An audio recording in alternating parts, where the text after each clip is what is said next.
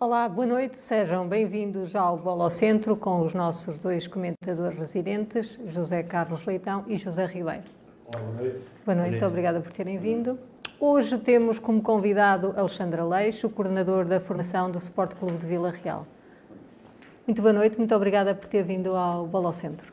Boa noite. Em primeiro lugar, agradecer à Voz de Trás-Montes o convite, à Márcia, cumprimentar os comentadores residentes, o Zé Carlos e o José Ribeiro.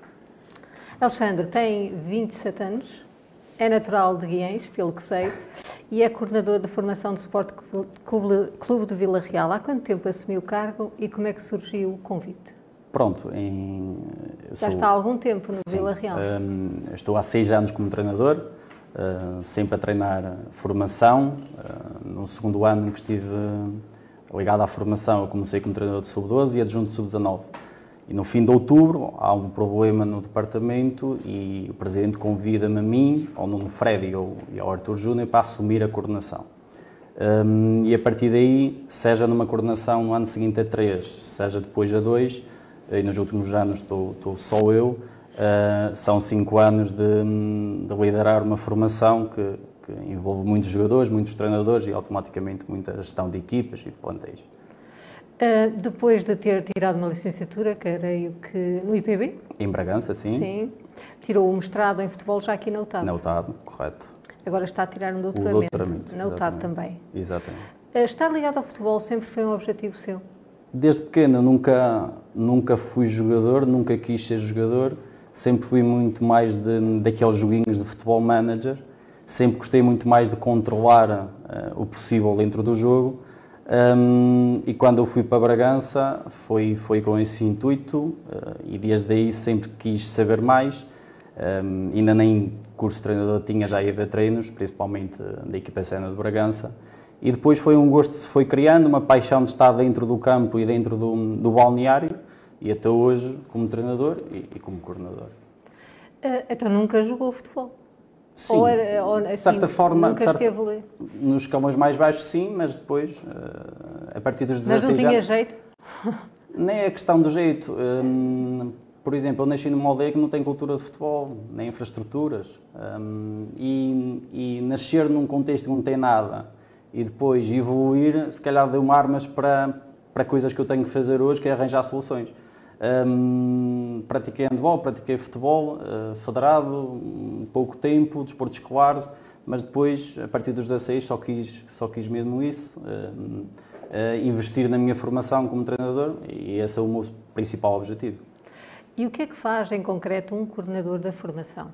Um coordenador da formação, hum, costumo dizer que nos últimos tempos tem sido uh, preparar a próxima época com, com a época a decorrer, tem que se hum, escolher eh, uma listagem de treinadores, conseguir-se contratar esses treinadores, conseguir-se identificar durante todo o ano uh, jogadores para no ano seguinte recrutar, um, gerir espaços de treino, gerir horários de treino, gerir objetivos não só individuais mas coletivos das próprias equipas e depois uh, gerir também possíveis problemas que possam surgir durante o ano e também gerir aquilo que estamos a falar de hum, de pais e de encarregados de educação que uh, também sou um dos uh, que tem que gerir essa parte.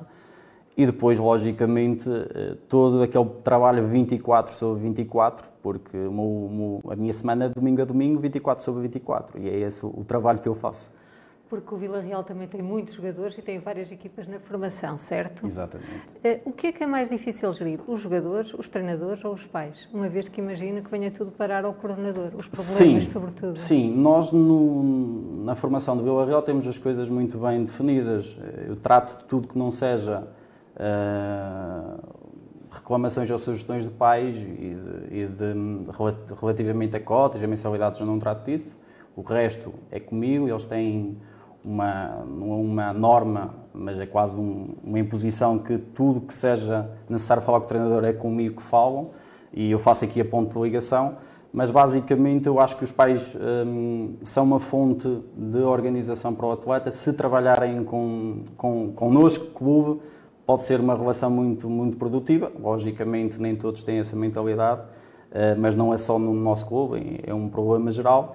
Mas acho que hum, basicamente a gerir esta dinâmica de três equipas, de N jogadores, há o terceiro ano consecutivo em que estamos a ganhar em número de atletas e gerir dia a dia uh, esta formação, que é uma das maiores do distrito, é, é complexo.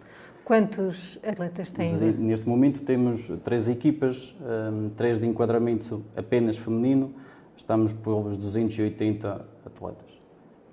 Para gerir num só espaço não será fácil. Houve uma época, penso que em 2019-20, em que assumiu o comando técnico da equipa sénior do Vila Real. Como é que correu a experiência? Foi nessa época, não foi? Foi. Eu, no fim de outubro um, assumimos a coordenação. Duas semanas depois uh, eu, assu, eu, vou para como adjunto dos séniores uh, e fiquei até o fim do ano, na época do Covid. Foi uma experiência. Mas ficou sozinho, houve uma altura? Sim, foi a transposição do André David para o João Manuel Pinto. Uhum. Fiquei eu uh, a liderar a equipa foi daquelas experiências que hum, sabemos que mais tarde ou mais cedo vai acontecer. Hum, mais tarde ou mais cedo, se calhar noutros contextos, com outra preparação, porque uh, a época estava a decorrer, um, em que automaticamente conseguimos ganhar ali muita, muita bagagem uh, e que para mim foi uma bagagem que até hoje recordo. Coisas boas, coisas más, mas são coisas que a mim vão fazer evoluir muito.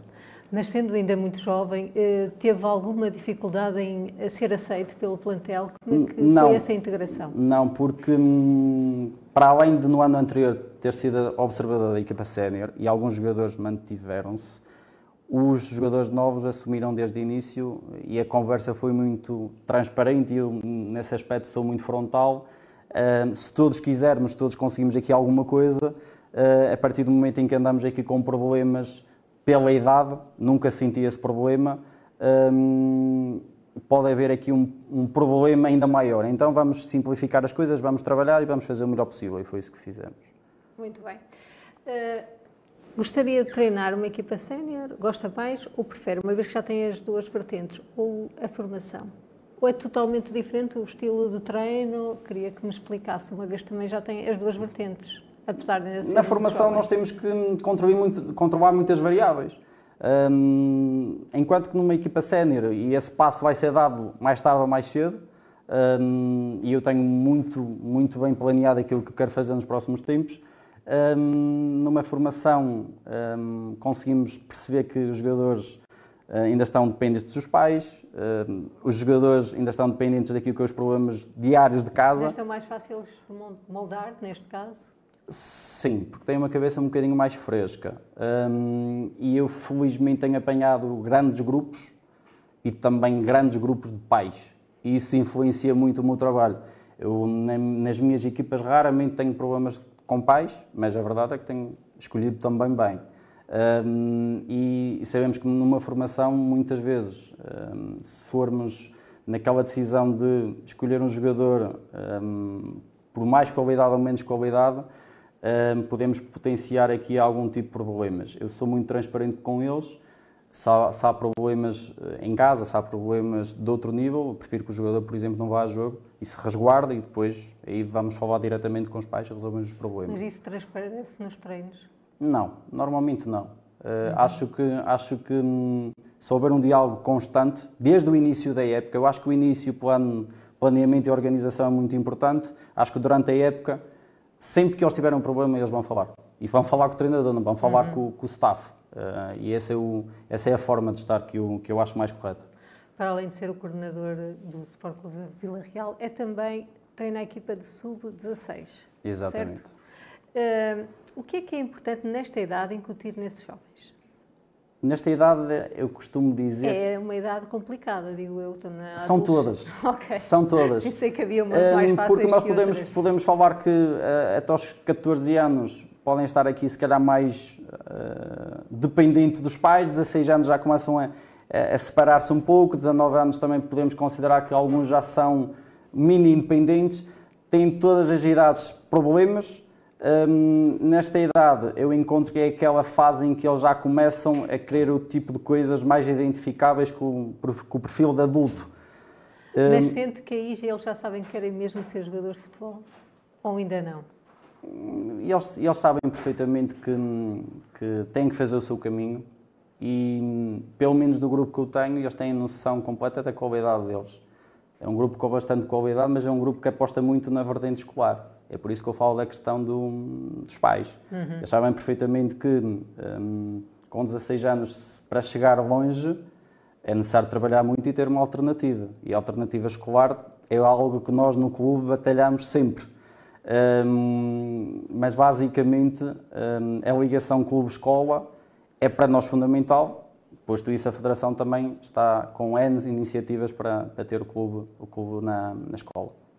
Com tantos atletas num espaço como é o Calvário, imagino que não seja fácil uh, a rotina e como é que é? Quais são as dificuldades que sente no seu dia a dia de trabalho? Basicamente, ao nível dos treinos, sabemos que o horário de treino é, é condicionante, porque há alguns jogadores que se calhar não podem estar disponíveis para estar na nossa formação por causa disso. Nós temos as equipas mais velhas a sair muitas vezes, a acabar o treino às 10, 10 e meia, sair, sair do Calvário às 11. Mas no outro dia tem escola. Tem escola provavelmente às 8 da manhã, em Murcia, em Vila Pouca, em, em outro tipo de espaços. Um, isso condiciona muito. Depois temos a parte da, da questão dos jogos. Nós, com três equipas, muitas vezes temos que adiar jogos. Nós vamos jogar quinta-feira à noite, não é feriado, vamos jogar no feriado, vamos jogar muitas vezes durante a semana, porque é a nossa forma de, de Mas contornar. as outras equipas compreendem felizmente, bem? Felizmente, eh, todas as equipas com quem temos esse problema são, são equipas abertas e nós uh, mantemos, explicamos o problema e eles uh, nunca arranjaram nenhum tipo de problema. Força, força nessa questão da escola, e por acaso é pertinente, mas quando fala na escola, fala na escola no geral. É? Porque se tiver que falar na escola individual, ele fala o mesmo. Tem jogadores de Mursa, tem jogadores de Aljó.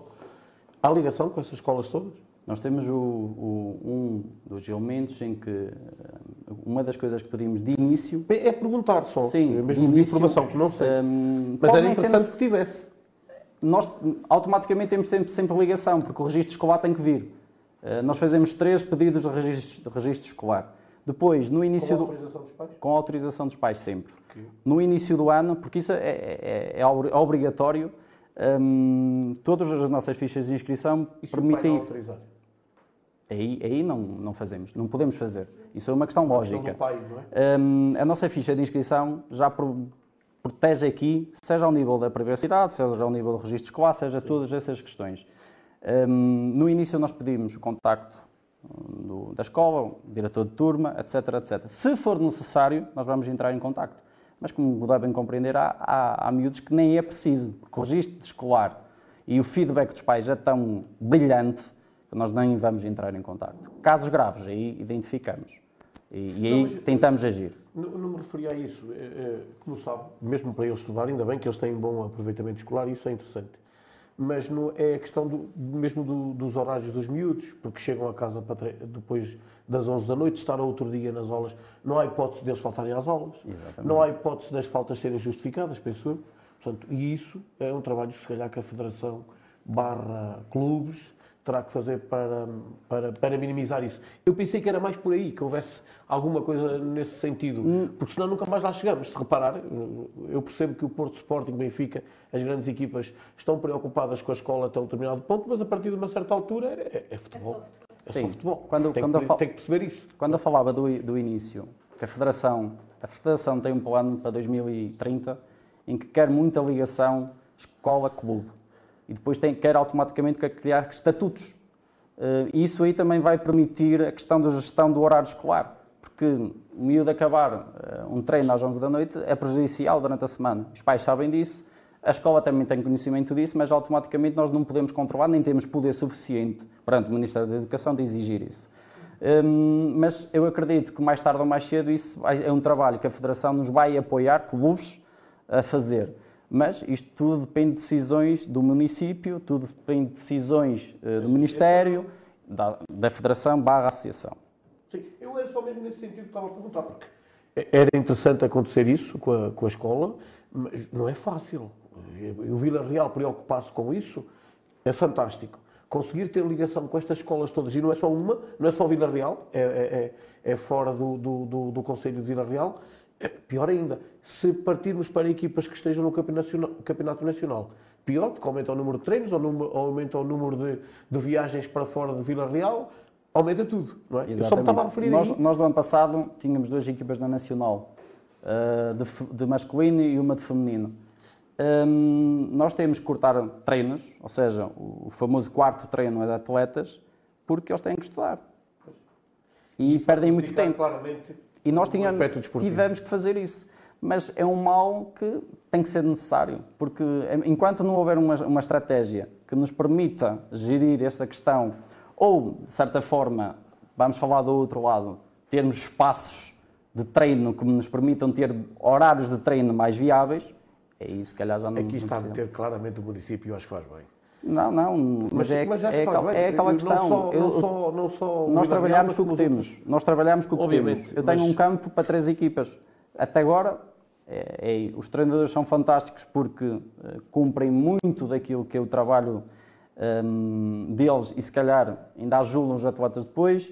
Um, ehm, o staff que temos é fantástico porque consegue-nos suportar aqui muitas coisas. Os jogadores e os pais apoiam porque não é fácil estar neste, neste, neste horário de treino dos mais velhos e irem depois para Vila Pouca, para Mursa, claro. mas Sim.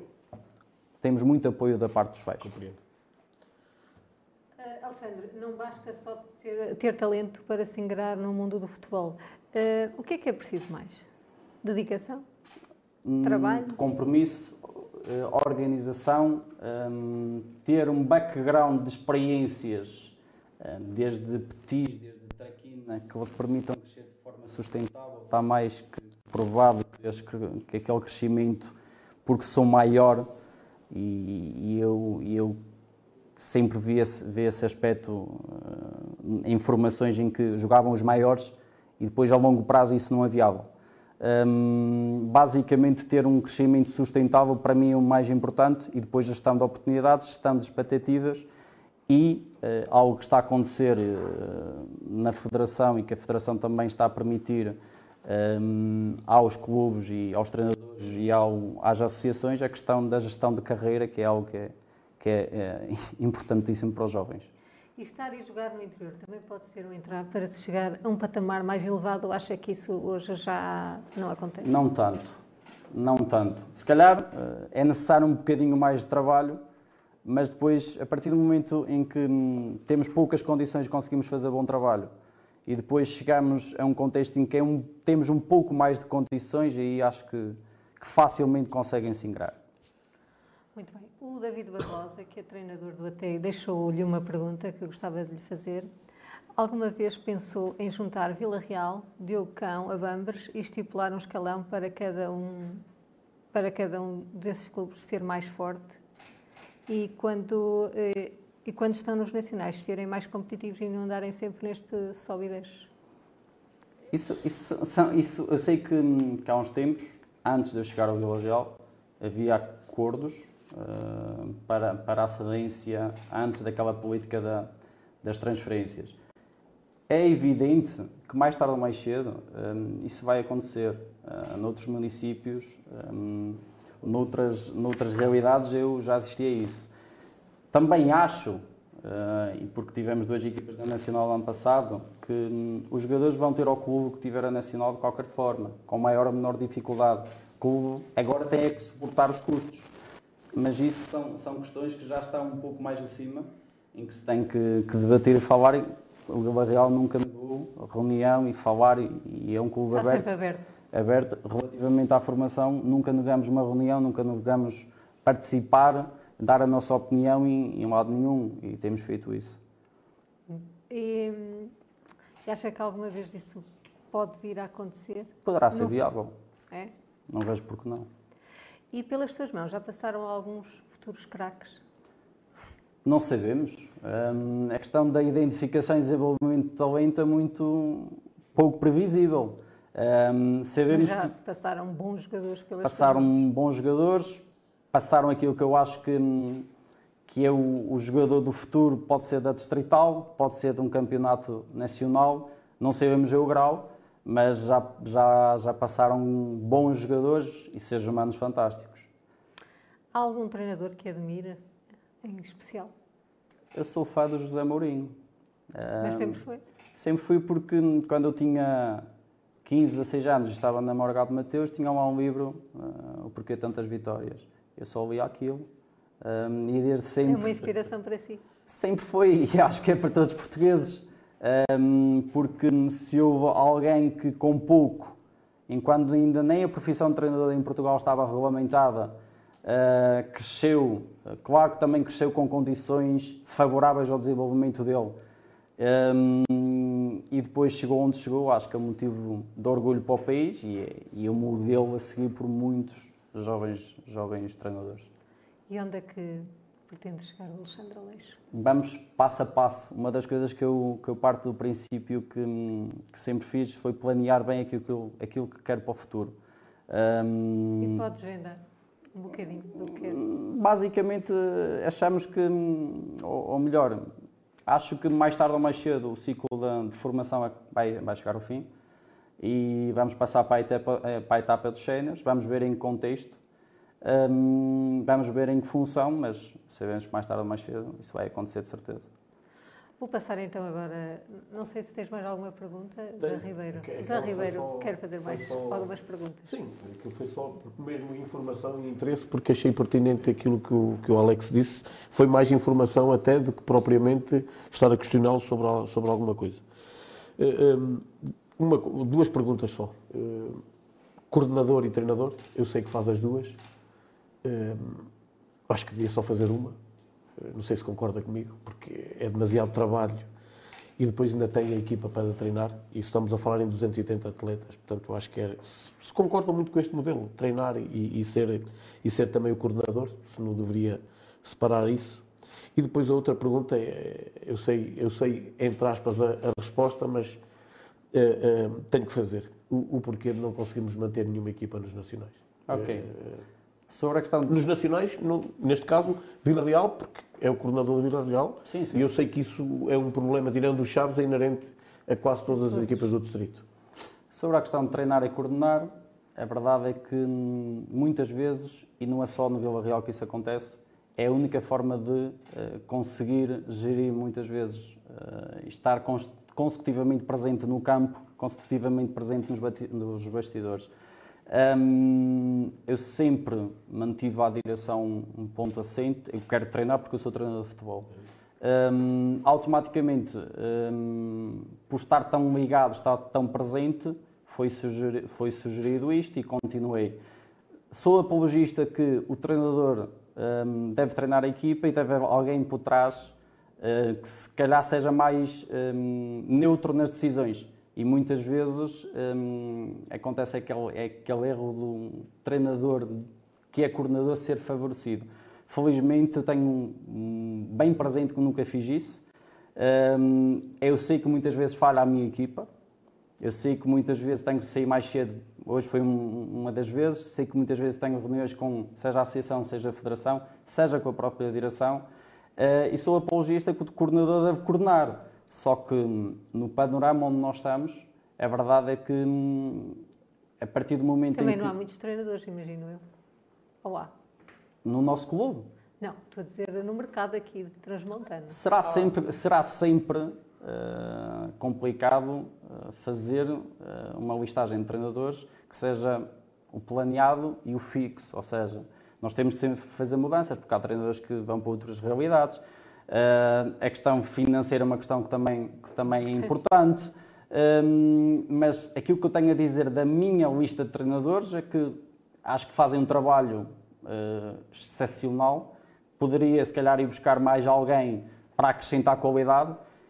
Um, por exemplo, nós a partir de 2019 temos sempre quatro treinadores guarda-redes. Não há nenhum clube aqui no distrito que tenha isso. Eh, nós temos uma escola de guarda-redes um, ehm, que funciona duas vezes por semana e dentro daqueles espaços de treinos nós temos dois espaços de treino que oh. só são para os guarda-redes. Eu sei, um, ehm, muitas vezes é complicado, mas convido-vos a ir, a ir acompanhar uma altura, um Tem dia. Uh, e depois um, ehm, a realidade é que sabemos perfeitamente que é sempre complicado, porque muitos temos, temos que optar por muita, muita malta daqui.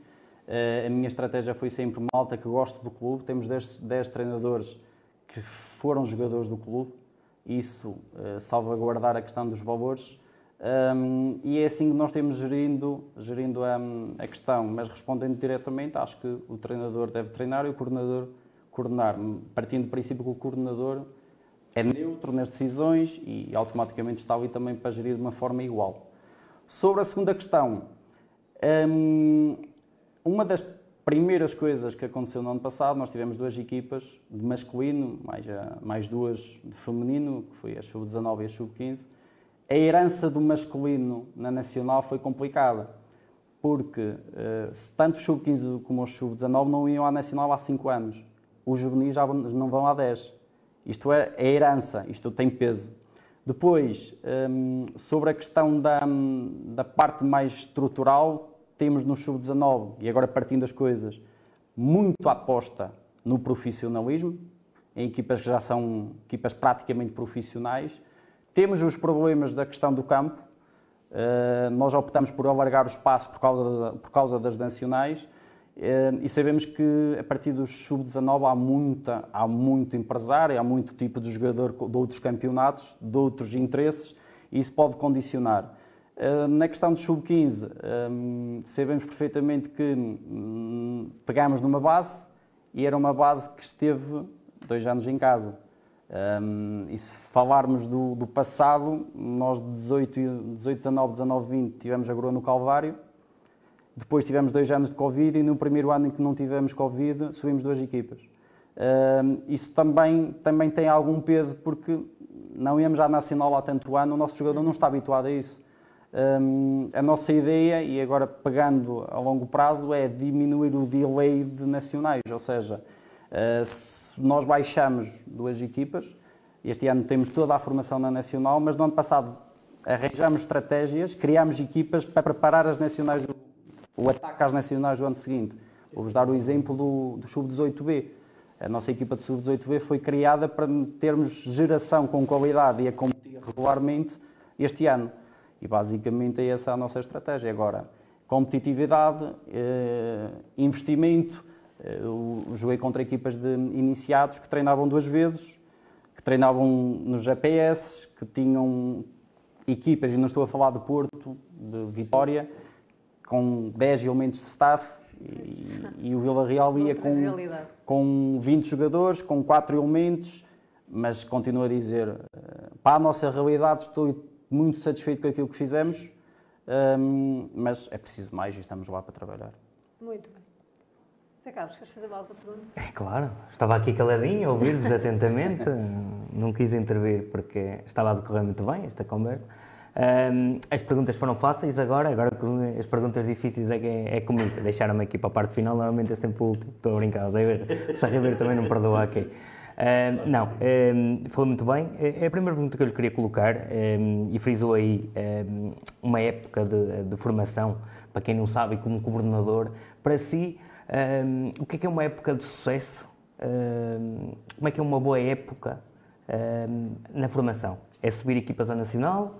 É, ter, ter bons elementos? Potenciar jogadores? O que é que é uma boa época Pronto, para um coordenador de, de formação? Vou pegar, se calhar, por aquilo que ninguém estava à espera, por a parte dos petis e traquinas. Um, por uma razão por uma razão fácil de perceber. Nós, na época do Covid, nós fechamos as portas aos escalões mais baixos.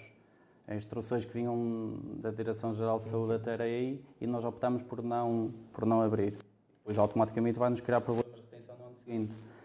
Uma época de sucesso, para mim, assumo que seja uma época em que tenhamos petis e traquinas a trair, que tenham competição, quando estamos a falar de competição, daquelas atividades dos encontros de futebol.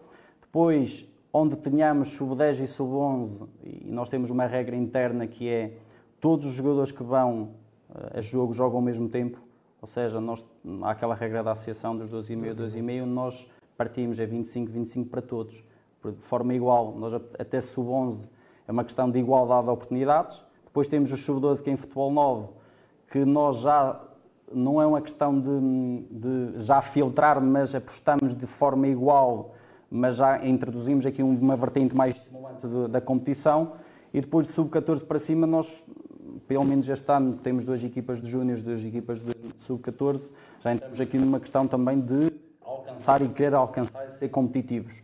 Um, mas basicamente uma época, de, uma época de sucesso para mim é, é ter as equipas a jogar bom futebol, ter treinadores um, que façam um bom trabalho e, e, a partir do momento em que façam um bom trabalho a avaliação também é deles, porque os treinadores têm sempre palavra lá, um, o staff tem sempre palavra lá e o, os pais também têm a palavra porque eu, eu, nunca fechei a porta do gabinete a ninguém e, e, se forem coerentes e respeitosos com o clube, acima de tudo, também vão, vão, vai ser valorizado o contributo deles.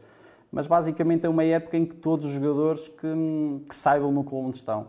E o clube é um clube muito grande. Eu cheguei ao, ao, ao Calvário, eh, nas minhas primeiras vezes, é que cada equipa assistia aos seus jogos. Nós uh, temos sábados em que chegamos lá às sete e meia da manhã, saímos às nove e meia da noite e estão lá praticamente toda a formação. Isso para nós é gratificante. Falou muito bem eh, nos e falou muito bem na, na, resposta toda. Mas eh, falou nos petitos e, e, nos traquinas e pegou aqui num, num ponto folcloral, eh, que agora também está a solar, é, é um, acho eu, é uma dinâmica que se tem incluído, Benfica, Porto, Sporting, Braga e, Vi, e Vitória de Guimarães também agora já um bocadinho nesta, nesta área é ver estes jogadores, ou seja, fazem protocolo com o clube A, B ou C, Uh, ou seja, era uma realidade que antigamente nós víamos e víamos os pais, e pá, o meu miúdo foi convidado para ir para o Sporting, lá fazer um treino. E ao pai metia no carro, fazia 600 km, 300, deve ser mais até, 300 para lá, 300 para cá. Aquilo, pronto, pá, mais vale estar aqui o miúdo aqui do que. Agora não, agora temos o Benfica, o Porto e o Sporting ao lado, lado a lado, com, neste caso com o Vila Real, e perto daqui. Um, como é lidar com isto? Porque eu sei que eles vêm, tiram os melhores jogadores, uh, falam com os pais e, e, já, já, já falou sobre isso, uh, e, e, até os, os, próprios pais se sentem algo iludidos quando vêm uh, vestido à Benfica ou vestido à Porto ou de clube qualquer, que lhes batem à porta ou que ligam, ligam eu nem percebi é como é que conseguem os números de telemóvel, mas isso, de facto, é, a ligação é, é muito rápida. Uh, e, e, ligam e falam, e é isto e aquilo, e, e com 15 anos prometem está na academia, prometem. Não é? Mas vemos ali que nem todos são craques, nem todos vão ser craques, é óbvio, não é? Eu, eu pronto, disto, em termos técnicos, não, não, não falo muito, mas vão ter óbvio. Mas eh, vejo as outras equipas, não é? Cada vez a ficarem pior. Cada vez vejo os treinadores mais desmotivados, que eu acredito, não é? porque ficam com a matéria-prima, eh, não digo mais fraca, mas eh, ainda a ser trabalhada, ainda tem que... enquanto aqueles que já estão trabalhadinhos, para estes clubes é de mão beijada. Como é que, como é que hum, isto é uma realidade que está a acontecer agora, há alguns anos, mas daqui a outros anos nós não vamos ter o António Manuel eh, com a escola do, do, do Vila Real, como, vemos o Simão, como vemos o Paulo Alves, temos o, o Pedro Miguel António Manuel com a Casa do Benfica, a Casa do Porto, essas coisas todas. Em termos de formação, como é que isto vai ser trabalhado? Pronto. Como nós funcionamos? Nós não fazemos, uh, por questões óbvias, recrutamento. Sim, o Vila Real não faz, mas há outros clubes Nós não temos ligação okay. clube. Uh, clube, estou a falar Sim, da, da, da, estrutura central. As nossas relações com eles, desde que seja institucional, nós não fechamos as portas para nossos atletas irem treinar em observação a ninguém, seja feminino, seja masculino. Claro. Desde que haja o termo de autorização da nossa parte e eles, uh, de uma forma institucional que fique registado, mesmo para uma questão de seguros, em caso de lesão. Claro, claro, Isso é uma questão que muitas vezes não é salvaguardada. Depois, nós por questões óbvias não fazemos recrutamento de sub-12 para baixo. Nós fazemos sim recrutamento de sub-14 para cima, sub-13, daquela idade. E é normal, eh, a partir do sub-14 temos muitos jogadores a quererem vir para a nossa formação. Porque é se calhar quando é esta fase já deixa de existir a ligação a estas, a estas escolas. Um, isso acontece porque nós há uns anos não tínhamos a capacidade de fixação da marca de outros clubes, da estrutura central, um, tão presente cá em cima, Norte, tão presente Distrito de Bragança, ou mesmo a questão de Viseu. E a realidade é que o potencial, uh, e já se percebeu que a formação dá muito, muito interesse financeiro, dá muito dinheiro, e a verdade é que a formação portuguesa é das melhores do mundo. E os clubes automaticamente estão a longo prazo a querer captar cada vez mais cedo para ter cada vez mais cedo capacidade para vender muito mais jovens. É uma luta absurda. É uma Exato. luta absurda que se vai ser, vai ser paga ao longo do ano. Mas isso, o, o que eu. eh, eu sei que, claro, se calhar não era o coordenador. eh, a pergunta correta é, eh, não é porque o Vila Real não tem, pelo menos abertamente, nenhum, nenhum protocolo de, de ligação com estes Nem clubes grandes. abertamente, nem, nem em segredo. a minha Nós pergunta não era mais no acordo sentido- com nenhum tipo de estrutura, de Claro. clube de estrutura É central. por simpatia que eles lavam. Ok. Mas, Não, é, não é por simpatia. A nossa forma de funcionar, nós falamos com todos. Uhum. A partir do momento em que tenham, eh, e também tivemos problemas, mas isso é óbvio, ehm, a partir do momento em que tenham uma, uma- um respeito insti- institucional e um informem, seja masculino, seja feminino, nós somos coerentes e, e os- os- também informamos os nossos pais. Na primeira reunião que temos com os pais, nós informamos disso, principalmente nesses escalões. Eu vou fazer uma polémica. Uma, uma, uma... Há muitos pais esquecem-se que e- os- eles são filhos do- deles, mas os atletas são do clube. E Exatamente. esquecem-se muitas vezes disso. Eu, eu também estive na coordenação, como sabe, em Mursa, e, e eu disse a muitos pais: o filho é vosso, se amanhã não quiser vir ao treino, ele não vem, porque vocês acham que tem que ir para o outro lado, mas o atleta é nosso. Quem gera eh, o atleta é o clube. E, e- e concordará comigo. Não, não tem que estar, Márcia. Eh, Isto é, é, é o Mas os correto. pais acham sempre que mandam Pois, os mas por filhos, exemplo, não no é? Vila Real não sei como acontece, mas há muitos clubes em que quem suporta tudo do atleta é o clube. Uhum. E eu sei que no Vila Real o, o atleta, e é por aqui que se calhar é mais difícil a vida para o Alex, e desculpa lá eu dizer isso, porque assim, o pai paga a mensalidade, o pai paga o equipamento, o pai paga o fato de treino, o pai paga a mochila, o pai paga o exame médico, o pai paga a inscrição do atleta. E aí a vida do Alex é difícil, eu percebo. Porque depois todos os pais, ele está a ser demasiado politicamente correto, e eu sabes que não, não sou, e, o Alex me leva a mal dizer isso, a maior parte dos pais acha que tem um Ronaldo em casa. E não é isto. E, e há tanta coisa que se pode fazer pelo meio para o crescimento do atleta.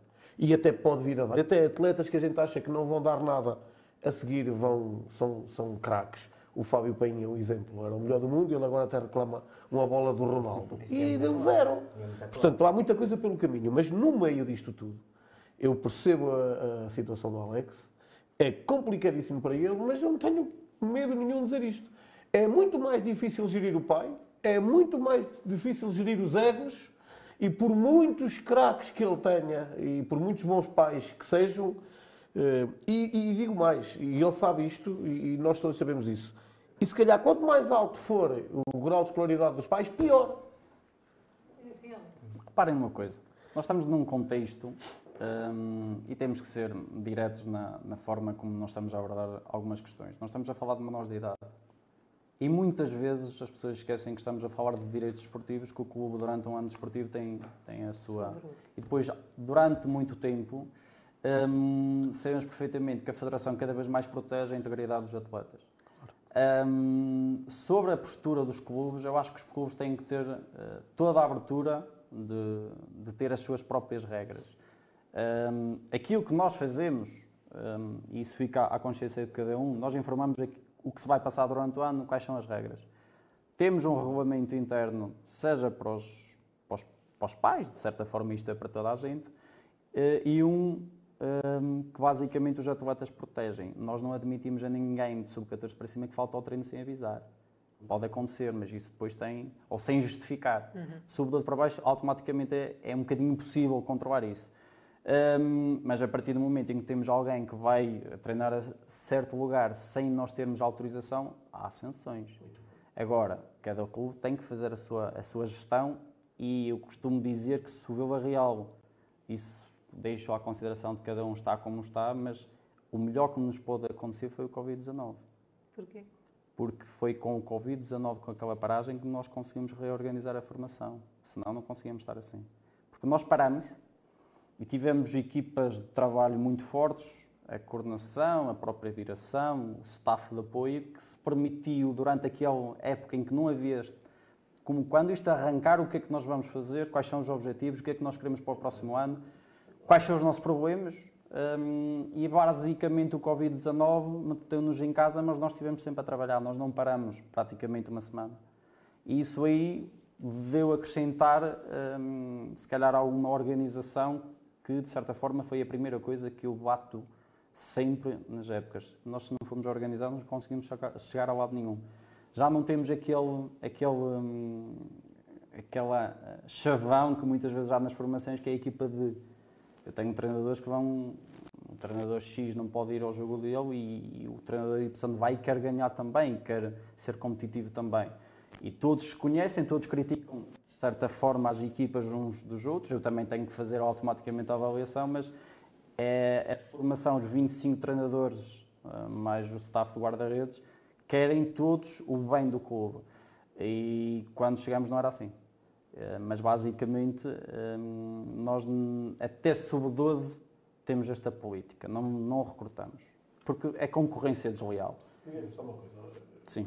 Eu adoro a formação e às vezes uh, perco-me um bocadinho, Zé, desculpe. Eh, só para fazer o seguinte: os pais assistem ao treino. Sim. Está a ver? Porquê? Covid-19. Não Faça essa pergunta. Covid-19, Faça essa pergunta. nó- nós durante a época de pergunta. Covid-19, o Calvar funcionava da seguinte forma: tínhamos um, um circuito em que os pais não podiam Não entrar e automaticamente isso aí também veio libertar muitos jogadores, ah, de sub-12 a júniores, veio ter, tirar outro tipo de problemas, mas hum, só vejo problemas nisso de sub-12 para baixo. De sub-12 para baixo.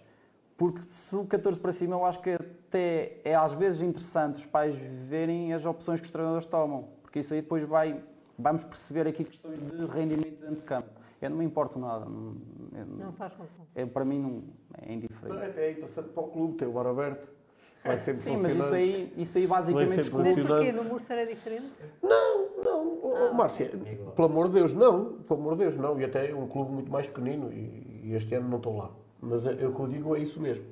É, depois os pais, eh, e eu vou bater sempre naquilo, é nos pais, porque veem neles a extensão daquilo que eles não foram como jogadores.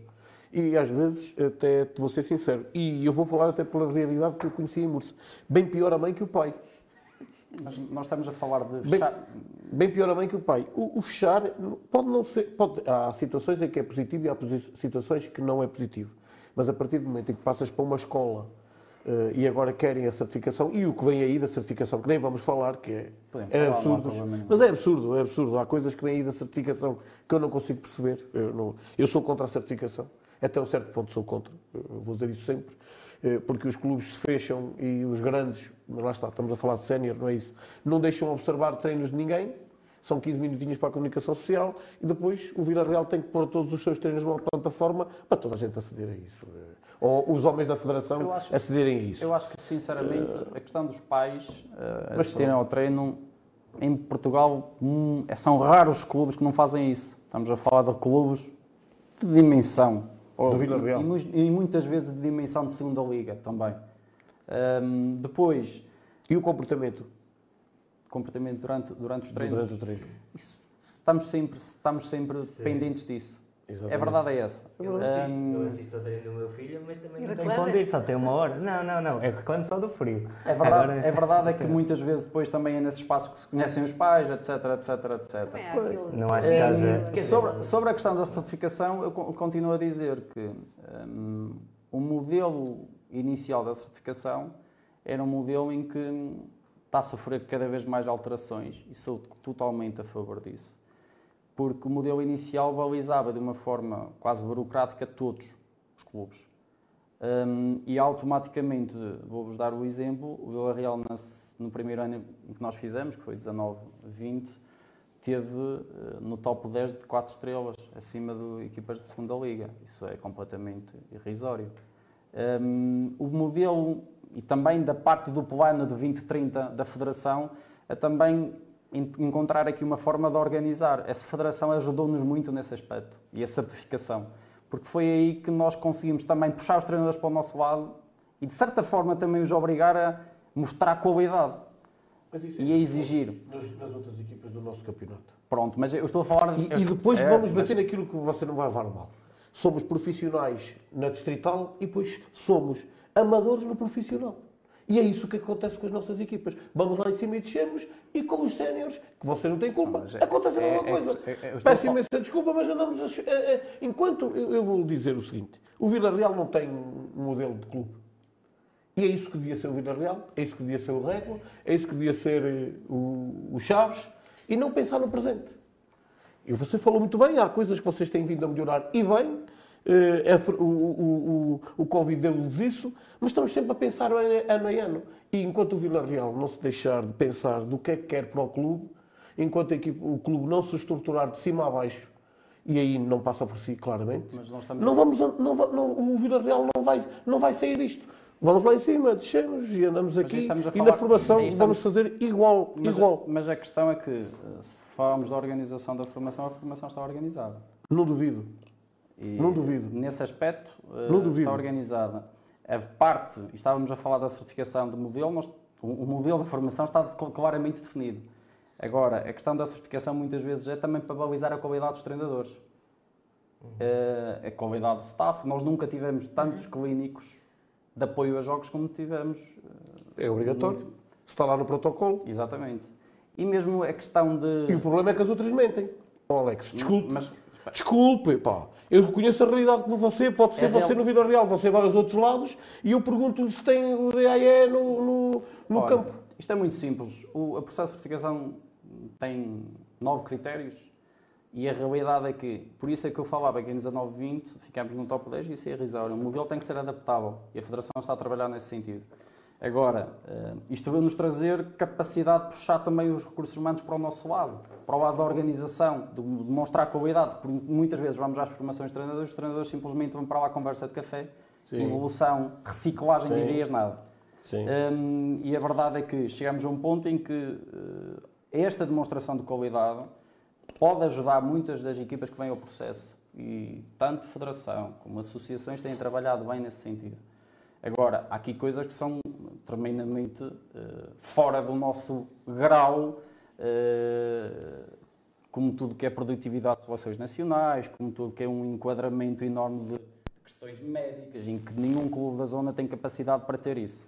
Agora, a realidade é que nós vamos ter que começar a, a organizar-nos, porque o, o modelo de certificação pretende uma coisa muito simples: organizar os clubes, valorizar a qualidade, perceber o que está a ser feito e depois evoluir. E há, há clubes que, que, de certa forma, com este nível, não vão acompanhar e vão fechar portas. Isso sabemos. Isso sabemos. Mas o Vila Real vai competir sozinho. Não, não será o Vila Real que vai competir sozinho. Agora, nós estamos a fazer o nosso, nosso trabalho. Alex, É o explique-me porque é que ano passado a associação deixou de pôr cá fora as, as classificações de petis e benjamins. Sabe porquê? Isso aí. Sabe porquê? Porque tiveram que ir aos clubes e verificar que o que estava na ficha de jogo, pelas... é verdade, os clubes mentiam. E, essas, e os miúdos podiam perder por 10 e ganhavam 30 pontos. Sabe que isto é real, não estou a mentir. Um dos, um dos E esse era um dos problemas que eu, que eu quando. Eu não, claro, isto não é só ao Vila Real, é para toda a gente. Mas o, o- a Associação e a Federação têm que perceber onde é que isto está. Se toda a gente caminhar para esse sentido, eu vou- vou- vou-lhe perguntar uma coisa. José Ribeiro, José Ribeiro, Gui, conhecido no mundo do futebol, guarda-redes do Guimarães, é de Mursa. O Mursa tem direito a 3.500 euros da formação do atleta, que o Guimarães tem que lhe pagar, se fizer a certificação. Pois ele formou o atleta sem certificação. E só tem direito a ela se fizer a certificação. Está a brincar comigo? Isso é Está a brincar comigo? Se, se o- se o atleta. Imagine, ele está no Guimarães e teve na formação do Mursa sem certificação. Porque se tivesse certificado o Mursa, ele era guarda-redes Bayern. Está a brincar comigo, pá. Isto é brincam comigo. Sabe, eu vou dizer outra coisa, que, vai- e esta você vai-me per- vou-lhe perguntar. Você é treinador via a, a- a académica. A minha é via federação. Quando é que chegamos ao quarto nível? Daqui por 20 anos. Um amigo meu da minha idade consegue ser médico passado 6 anos e você não consegue ser treinador de nível 4. Estamos a falar de certificação, isto dá para rir. Neste nosso futebolzinho distrital. Volto a dizer, profissionais no, no, no distrital e, e, e amadores no, no, no, no- campeonato profissional. Isso é o que nós, a nossa realidade e temos que alterar, aquilo, senão... que, aquilo que eu, eu isto que eu já, que eu já disse é que nós estamos vamos a focar em problemas que vêm de estrutura central. E a verdade é que nós temos que fazer o que com o que temos, temos de fazer o melhor possível. É, parte- E a partir do parte momento em que os clubes fazem o melhor possível, já começam a surgir clubes eh, que estavam com, com as portas fechadas e agora abriram. Isso é benéfico para nós. Ehm, porque as próximas gerações, se tivermos todos a mentalidade não vale a pena e fechamos, daqui a, a uns anos, se calhar temos uma distrital Bragança e Vila Real, não temos jogadores suficientes. E o problema, um grande- o problema demográfico, o, o problema demográfico também está aí. A realidade é que temos que formar cada vez mais e perceber que muitas vezes estes não vão chegar à Primeira Liga. Se calhar, dos jogadores todos que temos no distrito, quantos vão chegar à Primeira Liga? Mas há um- uma distrital e há o sabor do futebol distrital que é aquilo que alimenta e que o vosso trabalho, enquanto vós traz montes faz é fantástico, regularmente uma distrital. Se nós baixarmos os braços, os clubes baixarem os braços, vai acabar o futebol e não queremos isso. Não, claro que não. Eu, eu, eu acho que não. E, e cada um faz a, sua, faz a sua parte, quer na certificação, quer na. Quer na pronto, isso são regras, eu percebi eh, que são regras também, eh, não é? Que, que passam o país inteiro, a parte da certificação. É, é- é a situação do, do Mursa é de repensar, se calhar de, de alegrar. Que Acho que o Zé. Ribeiro tem toda a razão aqui quando, quando diz- o Alex também não tem culpa, não é? Se fosse, se fosse o Vila Real, já o Não, recebia. eu não percebo porque Já não pode receber se o formou antes. Mas 3.500 euros também é pouco. Achas? Se ele for transferido para para o Benfica. quanto Claro. o dinheiro Ou para o custou o, Sporting. o, o Mateus Nunes ao Eidseirense e ao Sporting e ao Estoril e quantos todos recebem? Quanto é que Então, recebeu o ser- agora para o Mateus Nunes para o City? 300, mil- 300 mil euros. Caralho. Como isso era loucura. Não, e para o Eidseirense foi com certeza. E bem. Já dava para lá a certificação, os médicos e essas Já coisas. vale a pena a Já vale a pena. isso. 300 mil euros, mais vale começamos Quando a me refiro, como é óbvio, Ah, deixa-me só dar uma palavra ao Alex, quando me refiro a, a- a isto, claro que é estrutural, não é só, não tem nada a ver com o Vila Real, é uma questão que vem de cima, mas calha-nos a todos. Se- não- eu não acredito que em Mesão Faria se consiga fazer isto, eu não acredito que em, em Vila Pouca se consiga fazer isto, nas Pedras, em Sabroso, eu não consigo acreditar isto em Mondim e tenho uma excelente formação. Mondim, eh, Régua, mas não consigo ir a lado nenhum. E você sabe que isso não é possível. A realidade é que o trabalho de certificação, e, e muitas vezes estamos a falar de trabalho de coordenação e automaticamente, em muitos dos critérios, eu sou responsável e sou o que trabalho. E, e temos a sorte de ter um staff de algumas pessoas que nos ajudam muito. Hum, e isso também foi benéfico para o clube, para o clube automaticamente. Quando falamos da questão médica, é uma questão muito importante, porque o clube estava habituado a não ter, se calhar, ninguém nos anos anteriores, se calhar ninguém durante os jogos, ou tinha um enfermeiro, ou tinha um médico, ou Chegou tinha ter um médico, no ou tinha Real, não um, ou tinha um, um massagista, e a realidade é que agora, todos os fins de semana, têm-se seis, sete pessoas a acompanhar as equipas. Isso, automaticamente, nem todos os clubes têm capacidade para fazer. Mas isso também é um orçamento X. isso Exatamente, mas é aquela questão que tem gastos. E nós sabemos que a questão financeira é uma questão Muito sensível. é um problema enorme. A questão de infraestruturas é um problema enorme, mas eu continuo a dizer, eu percebo perfeitamente todas as críticas e muitas que são construtivas e nós agradecemos, mas a realidade é que hum, nós olhamos para os últimos cinco anos, dois do grua, dois do Covid, uma formação com a dimensão que tem, nós só fazemos aquilo que é possível. Se me perguntarem aquilo que é possível fazer com mais coisas, aí se calhar já estamos a entrar noutro tipo de, de patamares. Mas para já estamos assim. Hum, felizmente, treinadores e staff está a trabalhar bem, mas automaticamente é como eu digo, hum, o modelo da formação está bem, está bem enraizado e, e automaticamente está bem organizado. Depois, o futuro Falou aí do, do, do Covid e muito bem, e, e se calhar já nos estamos aqui a alongar, a Márcia já está aqui a olhar de lado para nós, Ahm, tem que ir cedo para casa.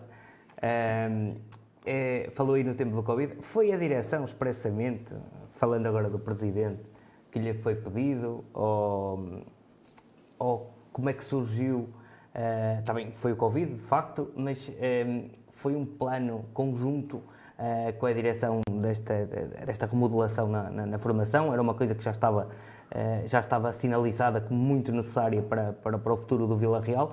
Ahm, e, e outra pergunta da Abulson, depois eles não me deixam falar mais, a, a outra questão é quantos jogadores vê na equipa sénior de Vila Real nos tempos mais próximos? Especialmente aqueles júniores. Lembro, e deixe-me antes de responder, que eu entretanto quando estava a falar, lembrei-me lembrei do, do, do, de uma equipa de júniores que o Vila Real teve, uma equipa muito forte, André Lisboa, Nuno Freddy, Zé Paulo, Uh, Simão, penso que Simão ainda estava naquele, naquele ano, uma equipa muito forte de, de, de júniores que, que, o Villarreal tinha, treinada por o Abel, acho eu, ainda na equipa de júniores. Aquilo é uma equipa potentosa, fez um, um campeonato muito bom ainda na, da Nacional. Foi das primeiras vezes que o campo do Calvário enchia para ver aquela equipa de júniores, porque nós claramente não tínhamos, eh, não tínhamos aquela de, ver jogos de júnior, mas sim de, de, de séniores. Um, mas acho que isso realmente se perdeu ao longo dos tempos e a formação perdeu-se um bocadinho no, no, no Vila Real, pelas condições. Uh, daí que realmente é, é, bom vermos, e falou muito disso, da certificação, e já falamos aqui um, de outras coisas, mas um, partiu da direção esse apoio uh, ou, ou foi uh, alicerçado uh, pela, pelas condicionantes do Covid e para essas coisas todas? Sobre a questão do Covid e da organização da formação, isso é, nós entramos em outubro, e sejamos sinceros, a partir do momento em que entramos a andar, nós não vamos basicamente organizar nada de raiz, nós temos que gerir. A partir do momento em que acaba a época, cedo, a equipa de, da coordenação, basicamente, houve o interesse da, da direção em continuarmos e a equipa da, da coordenação uh, reunimos e basicamente o ponto inicial de qualquer relação tem que ser a organização e, e os limites. E foi isso que nos fez avançar. Automaticamente a direção sabia perfeitamente aquilo que estávamos a fazer e, e sempre em consonância, sempre a perceber aquilo que era importante, uh, era importante fazer. Basicamente foi por aí. Um, depois, o plano prático, aí também tivemos que juntar tudo, tudo aquilo que é. Escolheu o seu staff? Escolheu. O staff que os treinadores? É, Nós sempre, que... desde que eu lá estou, o coordenador sempre, escolhe, sempre escolheu os jogadores. Eh, os jogadores e, e automaticamente sim, sim. os treinadores, mas basicamente hum, essa decisão, nós apresentamos propostas à direção e depois claramente há validação ou não, mas isso aí depois também já entra aqui no tipo de questões. Sobre a questão dos jogadores para equipas séniores, hum, isso já são aquelas questões que sempre falamos a herança, uh, e falou aí de uma equipa que competia no Nacional, é, as heranças são muito, são muito, é muito fortes, pesadas, exatamente. E, e, a verdade é que a nossa ideia, isto fazendo futurologia, a ideia é ter equipas que tenham mais presenças em nacional, tenham mais capacidade, tenham um background maior quando chegarem ao escalão sénior, seja no clube ou não. A realidade é essa. Nós estamos a formar para eles ponto a ponto, crescerem ano a ano. E depois aí também as decisões, as decisões dos clubes e a decisão do clube. Eu, estou, eu, eu, estava a perguntar e a direção foi, foi nessa, não sei se a Ribeiro ia contar mais uma coisa, mas é a última. Nós tivemos aqui o presidente do, do, do Sabrosa, uh, que nos disse também, foi aproveitando alguma Sim. da... Uh, algum, existe algum tipo de protocolo com o Sabrosa? Uh, os jogadores vão, vão, vão ganhando, se calhar, alguma maturidade e competição? A questão do Sabrosa, o Sabrosa dos 17 os jogadores inscritos na equipa sénior 12 têm a formação de Vila Real. Uhum. Uh, automaticamente um acordo e, um, e, é um acordo que nasce um bocadinho uh, também na certificação, também nasce daquilo que é uh, a ligação que os jogadores têm ao clube, mesmo depois, depois não ficando nos séniores ou não, sim, sim. têm ao clube e automaticamente tivemos que arranjar estratégia e o Sabrosa muito bem também, porque o nosso jogador é, é a jogadora possível porque nós temos sub-17, sub-18, sub-19 que receberam propostas de equipa sénior. Uh, e isso automaticamente percebemos que este background que estamos a criar e que queremos criar ainda mais, e todos os clubes automaticamente também querem criar, um, tem que ser uh, nos, no primeiro, no segundo, no terceiro, mesmo no quarto ano sénior, há jogadores que têm que rodar. E a verdade é que a equipa sénior sabrosa neste momento está assim, Uh, já no ano passado recebeu alguns, mas basicamente a nossa ideia é formar até um escalão. A equipa satélite, uma espécie de equipe satélite do, do Sport Clube da Real para, para os nacionais? Sim, ou... mas aí já, é, já, é, já estamos a falar mais acima, é como eu digo. Um, nós gostávamos muito que a, que a, formação tivesse as nacionais com um delay muito curto ou mesmo com manutenções, de forma a que os jogadores cheguem a sub-19 com uma bagagem de, de, de, nacionais que permita outro tipo de estímulos, porque sabemos perfeitamente o tipo de, de, competitividade que temos na Distrital. e automaticamente, a partir do momento em que temos competitividade alta, temos volume de jogos alto, porque nós estamos a falar da geração, vou dar exemplo do sub-16. Nós tivemos uma geração de sub-16 que em sub-14 começou o campeonato sub-15 de agosto, teve Lopes da Silva, não descansou, teve campeonato nacional, saiu do Lopes da Silva, vieram, vieram logo ao treino, tiveram praticamente três anos sem, sem, sem descansar. E esta dinâmica de nacional, mesmo que seja distrital, jogadores que já jogam no escalão superior, eh, achamos mais tarde ou mais cedo que pode dar algum resultado e que vai dar algum resultado, mas isso depois são, são escolhas em que o tempo é muito, é muito longo e não sabemos o futuro. Deixa-me só fazer uma última pergunta. É a última.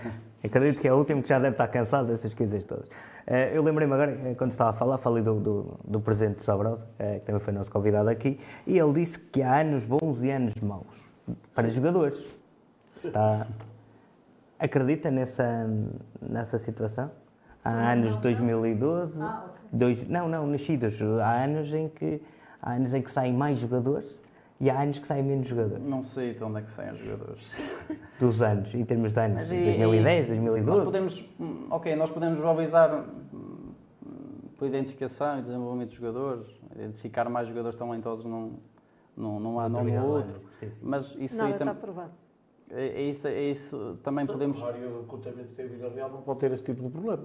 A partir tem o problema do Sabrosa que é meio que uma, uma vila pequena. Uhum. Não, não, eu estava, eu estava a dizer que, pronto, em, termos de jogadores, em termos de coordenação, pode haver também essa análise, que o jogador nasceu no ano X, no não, ano Nós y. podemos também entrar na, na questão do mês de nascimento. Os jogadores que nascem mais cedo automaticamente estão numa fase de maturação superior. Ah, sim, sim, sim, e nota-se claramente na competição. Depois também temos aqui a questão dos agrupamentos etários, que os jogadores de segundo ano têm mais rotação, é por isso que se criam as equipas B, mas é, estamos sempre a falar de, de, de, futebol e a realidade é que muitas vezes estamos a olhar para problemas um, pequenos quando temos muitos mais problemas para resolver e maiores. Uh, aquilo que, que sempre é, acho que é uh, resolver problemas de jogadores, resolver problemas de staff do clube, que é para depois. São uma dor de cabeça, não é? Exatamente, que são uma dor de cabeça, é o tal domingo a domingo 24 sobre 24 mas uh, a longo prazo ter, ter algum sucesso e, e, é como eu costumo dizer, sucesso também se mede nos petizes, nos traquinas, até júniores. E é, e, é, e é produtivo.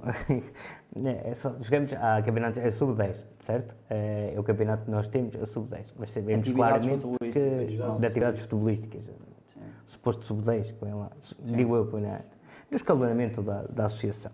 E, é, e, é, e, e, claramente há jogadores abaixo dessa categoria. Há jogadores inscritos com 7 anos, com 6 anos e a disputar campeonatos de, de sub-10, porque isso, um, um clube escrever uns jogadores, claramente equipas B ou C, um, é, é bom para, para, o desenvolvimento, do, do, do atleta, petija ou traquina, não sei bem que é a diferença. Um, do que em detrimento de, de, fazer só unicamente aqueles joguinhos amigáveis, 5 para 5, porque ali são 6, é, é, é, jogo de 7, não é? é os, tais, os tais 12 minutos a rolar. Qual é a sua opinião em relação a, a isso? Sei que os clubes, uns adaptam. Uh, Sim, cada clube tem a sua atletas, forma é? e acredito eu que a forma seja pensada. Como é que nós pensamos isto? Um, nós temos os encontros de petis e traquinas em que automaticamente há jogadores que podem. Um petis pode competir um determinado eh, encontro como diz, mas se achamos que ele está ali e que precisa de um estímulo, não quer dizer que seja permanente. Ele pode, eh, no encontro seguinte, subir a traquinas e depois no encontro seguinte baixar. Depois no sub-10, sub-11, um, a partir do momento em que encontramos e que achamos que há um jogador que está, de certa forma, num nível superior, aí eh, aumentamos o grau de dificuldade. E vamos gerindo um bocadinho assim. Agora não vamos andar aqui com, com o puxar à força, que é inscrever uma geração toda de um ano ano seguinte só porque sim. Só porque achamos que isso aí vai os obrigar a crescer. Isso não é assim. Estamos a falar de, de hum, desenvolvimento humano, isso sabemos que não, é, que não é automaticamente assim, mas basicamente a nossa ideia é se ele está num, num enquadramento uh, e que precisa de um estímulo diferente, nós subimos sem problema. Okay. Alexandre, muito obrigada por ter vindo ao nosso programa e muito sucesso. Obrigado eu, parabéns e, e continuem. E desculpem. Vamos fazer agora uma pequena pausa e já regressamos.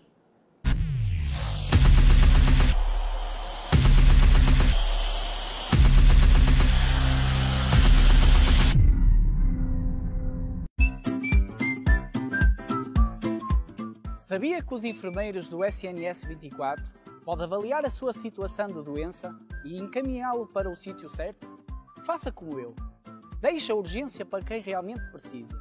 Um dia, poderá ser a pessoa que não pode mesmo esperar. Pense primeiro. SNS 24. Escolha salvar vidas. Aprendi com meu pai que o árbitro é ladrão e a mãe dele é uma prostituta. Aprendi com a minha mãe que os jogadores da outra equipa merecem morrer. Aprendi com o meu tio que ser um bom adepto é beber até cair. Aprendi com o meu avô que dizer palavrões faz parte do jogo. Aprendi com o meu padrinho que um jogador preto deve ser chamado de macaco. Maus modelos no desporto levam à perpetuação de comportamentos violentos e discriminatórios. Não seja um poli de bancada e não ensine ninguém a ser.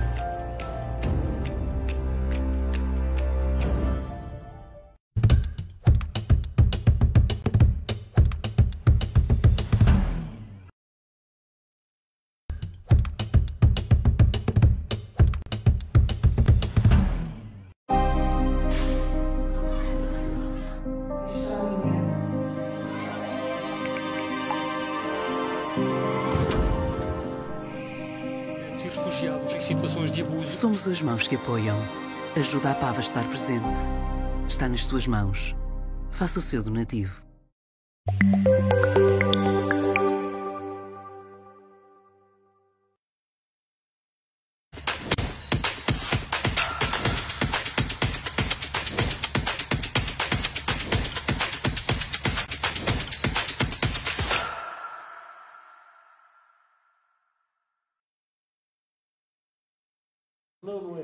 Sejam de novo bem-vindos e vamos passar agora à rubrica Ontem e Hoje.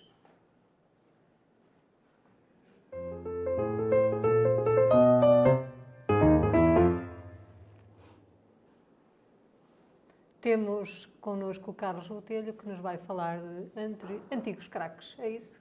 Sim, uh, até aqui uh, tenho abordado mais uh, uma temática mais ligada a algumas estatísticas também, a algumas curiosidades, resultados e também uh, mais ligado a instituições, neste caso a instituições desportivas, a clubes, e digamos assim que hoje vou fazer aqui um, abrir digamos assim aqui um, um leque em que vou falar de, de jogadores aqui da nossa região, antigos jogadores aqui da nossa região, alguns ainda vivos, felizmente, alguns já desaparecidos, mas que atingiram, digamos assim, o critério que eu, que eu utilizo, ou que vou utilizar, ou, ou que estou a utilizar, tem que ver com jogadores que atingiram um patamar de nível nacional, até inclusive com, com internacionalizações pela, pela principal seleção nacional, a seleção A. E no, no dia de hoje, digamos assim, para começar dentro desta nossa rúbrica, eh, esta parte mais ligada a jogadores individuais propriamente dito. Fazer uma, uma breve, digamos assim, uma breve biografia desportiva. De, neste caso, hoje escolhi dois jogadores, são os dois uh, oriundos de, de Vila Real, mas irei também abordar de outras localidades também aqui da nossa região.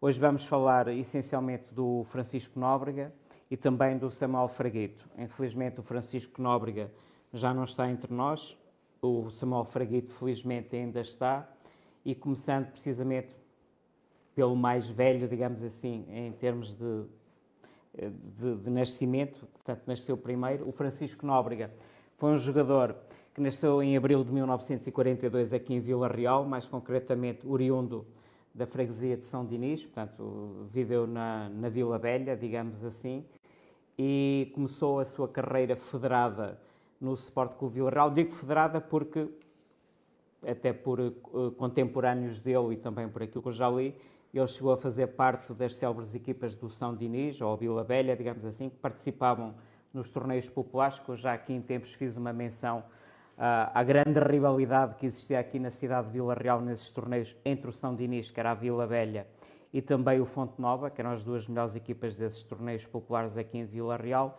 e o Francisco Nóbrega depois, em termos federados, começou a sua carreira a jogar nos Júniores do Sport Clube Vila Real e depois nos finais dos anos 50, mais concretamente em 59 foi para o Porto, Uh, fez ainda épocas de júnior no, no, no, Futebol Clube do Porto. É emprestado depois uma época, quando sobe a sénior, o Porto emprestou o, o Nóbrega ao Tirsense, portanto, onde jogou na época 61-62 no Tirsense, e depois faz uma carreira longa, digamos assim, 12 anos no, no Porto, portanto, 12 épocas, mais concretamente entre 62 e 74. Em ele, termos... ele era o quê? O Nóbrega jogava avançado. Marcava muitos gols?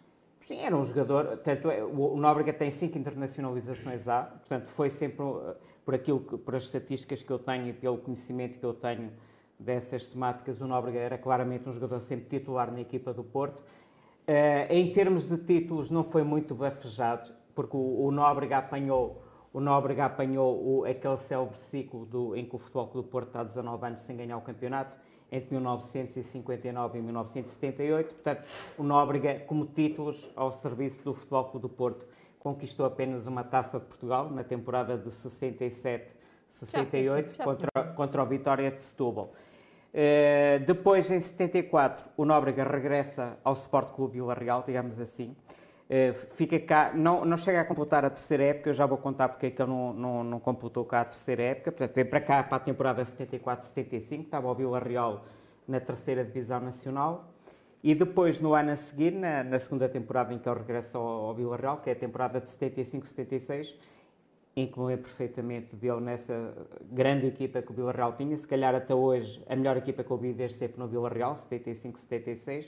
O Vila Real sobe à segunda divisão nacional e o, o Nóbrega é um dos jogadores fundamentais, portanto, com a experiência que tinha e com a qualidade que ainda tinha, portanto, como jogador e como atleta, é um, do, é um dos grandes artifícios, digamos assim, dessa subida do Sport Clube Vila Real ao Campeonato Nacional da Segunda Divisão.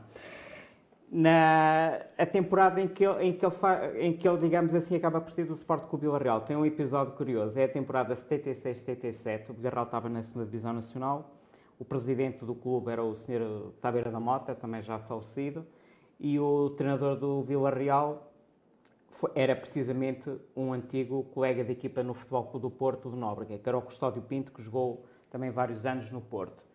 O Vila Real vai jogar as chaves, perde 2-1, depois de estar a ganhar 1-0 ao intervalo, perde 2-1 e há um desentendimento já dentro dos balneários entre o Sr. Tabeira da Mota, presidente, e o treinador, o Custódio Pinto.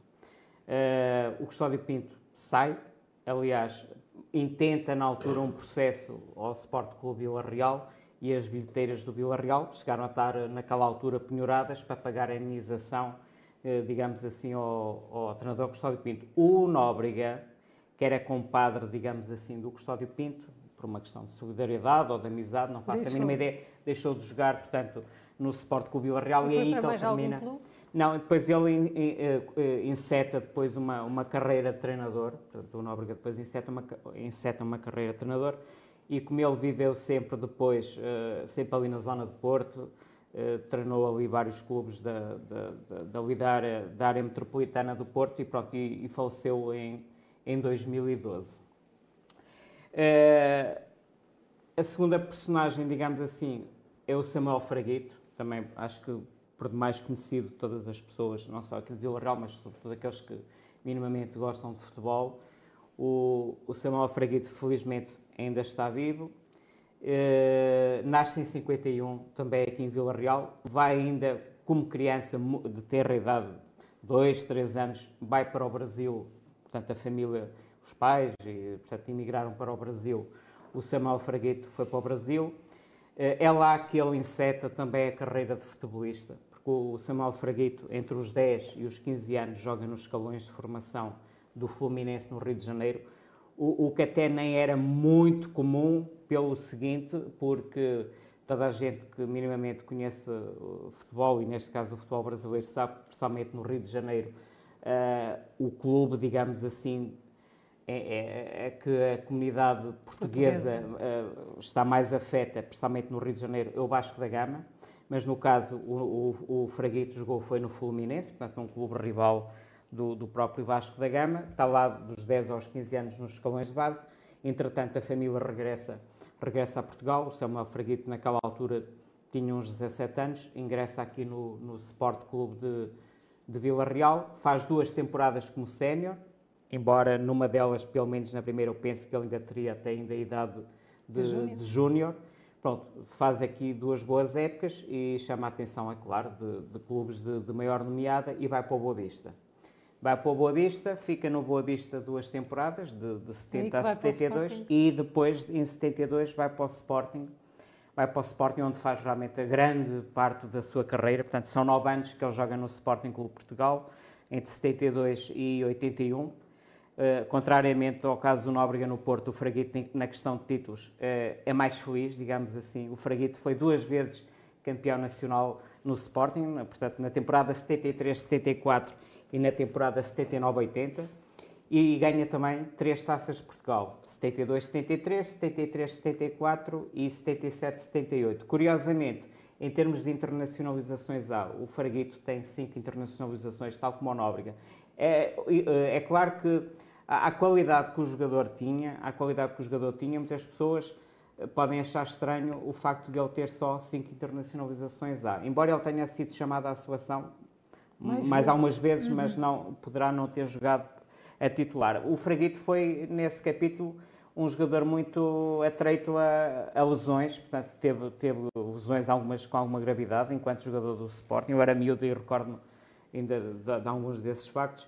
E há aqui um episódio de um jogo que eu vi o Fraguito a jogar, mais concretamente o dia o 25 de maio de 1980 em Guimarães, um jogo super decisivo para o Sporting ganhar o campeonato de 79-80. Uh, eh, era a penúltima jornada, o Porto e o Sporting estavam igualados de pontos, mas com a vantagem do Sporting, porque tinha ganho Alvalade 1-0 e tinha vindo empatar ao Porto 1-1. Ou seja, era praticamente um jogo obrigatório para ganhar, se queria ser campeão nacional, e o Porto jogava esse domingo em casa com o Boa Vista. Foi a única vez que eu vi o estádio de Guimarães, 80, 90%, sem qualquer dúvida, afeta ao clube que estava a jogar fora, neste caso o Sporting. O Fraguito fez um grande jogo nesse, nesse domingo de calor lá em Guimarães. Então, e, e, o, Sporting, Sporting acabou por ganhar um zero, pronto, e com isso praticamente selou o título de campeão nacional 79-80. Hoje em dia, o Fraguito já desde há, há, uns, há, muitos anos esta parte trabalha nos escalões de formação do, do Abamos, do Abamos Sport Clube, onde ainda exerce com, com, com toda a sua mestria e conhecimento uh, aos meninos lá do, do Abamos. Pronto, e hoje foi realmente estes dois, estes dois jogadores, uh, que são curiosamente os dois nascidos em Vila Real, e que se tornaram realmente jogadores de grandes clubes e que têm projeção no futebol nacional, principalmente o caso do Nóbrega, que apanha as décadas 60 e 70, o Fraguito mais a década de 70. Ah, por último, depois o Fraguito, depois de, de sair do Sporting ao fim de 9 anos, ainda vai jogar um ano ao Irmesinde, na temporada 81... Mas regressou ao Vila Real. Regressou. Uhum. Na temporada 81-82 e precisamente bem terminar a carreira ao Vila Real na época 82-83, embora já não acabe também essa época. Pronto, mas é aqui que ele termina a carreira na época 82-83 enquanto jogador. Ok. Muito bem, ainda continua, que eu vejo, não é? Sim, está cá desde também estive com ele ali na estação, ali ao... Por curiosidade, está ligado ao Vida Real e siga Bem, isso aí, pronto, já não... já não... Isso aí deve ter a ver com outras circunstâncias, com outras... Está lá há muitos anos, a verdade é que está lá há muitos anos no Abamos, está ligado ao, aos escalões de formação do Abamos há imensos anos. Não sei há quantos, mas sei que está lá há muitos anos. Mais alguma pergunta? Ótimo. Eh, deixa-me só fazer uma, uma correção, eh, que eu ah, atribuí um, eh, o, o, Simão e fui prontamente corrigido um, aqui, como passando pelo, com, com, passando pelo Vila Real, mas de facto foi acho que o último clube até Simão, foi o Diocão. O Simão, o Simão, Era o Simão Martins. O Simão teve, duas, o Simão teve duas épocas no Diocão, que é 90, 91 e 91 e 92, fez, faz as duas épocas como infantil, portanto faz parte da primeira equipa que o Diocão teve, que é 90, 91, e depois na época seguinte 91, 92, e depois em 92 vai para o Sporting jogar na altura para, para a equipa de primeiro ano de iniciados, que jogava na altura o Campeonato Distrital de Lisboa, aliás é campeão de Lisboa logo nessa primeira época que foi para o Sporting, e depois a partir daí é que vai para a equipa principal, embora ele depois começasse a jogar, era iniciado, já jogava nos juvenis, e era juvenil, já jogava pelos júniores, pronto. Estava muito mais à frente. E só se estraga um bocadinho mais tarde. muito bem, muito obrigada, Sr. Carlos, muito obrigada. Vamos passar agora para a Associação de Futebol de Vila Real.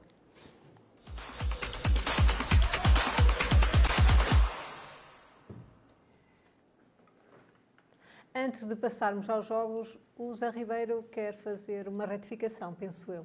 Sim, é verdade, Márcia. Eu, eu no fim de semana uh, passado, e, e a imagem do que fez o Freitas Longo, que também não viu um penalti em Famalicão, e com muitas câmaras, eu só tinha uma e era a minha, e por acaso eu filmei esse lance, mas eu, uh, por lapso, disse que o guarda-redes do Vidago, ao defender o penalti, tinha ido para um lado e a bola para o outro, independentemente de ele não ter tocado na bola, o que é certo é que isso não, é, não, não corresponde à, à realidade. Temos aqui as imagens e elas são minhas, porque era para meter com o Dama. Assim, estava a querer ver por cima e por baixo ao mesmo tempo. E o que é certo é que ele adivinhou o lado, não defendeu a bola, mas adivinhou o lado e eu, por lapso, disse para um lado e bola para o outro. Portanto, ao Vidago, eh, eh, as minhas desculpas e aqui fica ratificado que este, este programa, e principalmente eu, eh, ou isto é, nós os três, queremos sempre que as coisas Quem sejam claras quem falha o penalti, marca, mas falha, é o, é o Damasceno. Para mim, um dos melhores jogadores, um dos melhores médios deste campeonato.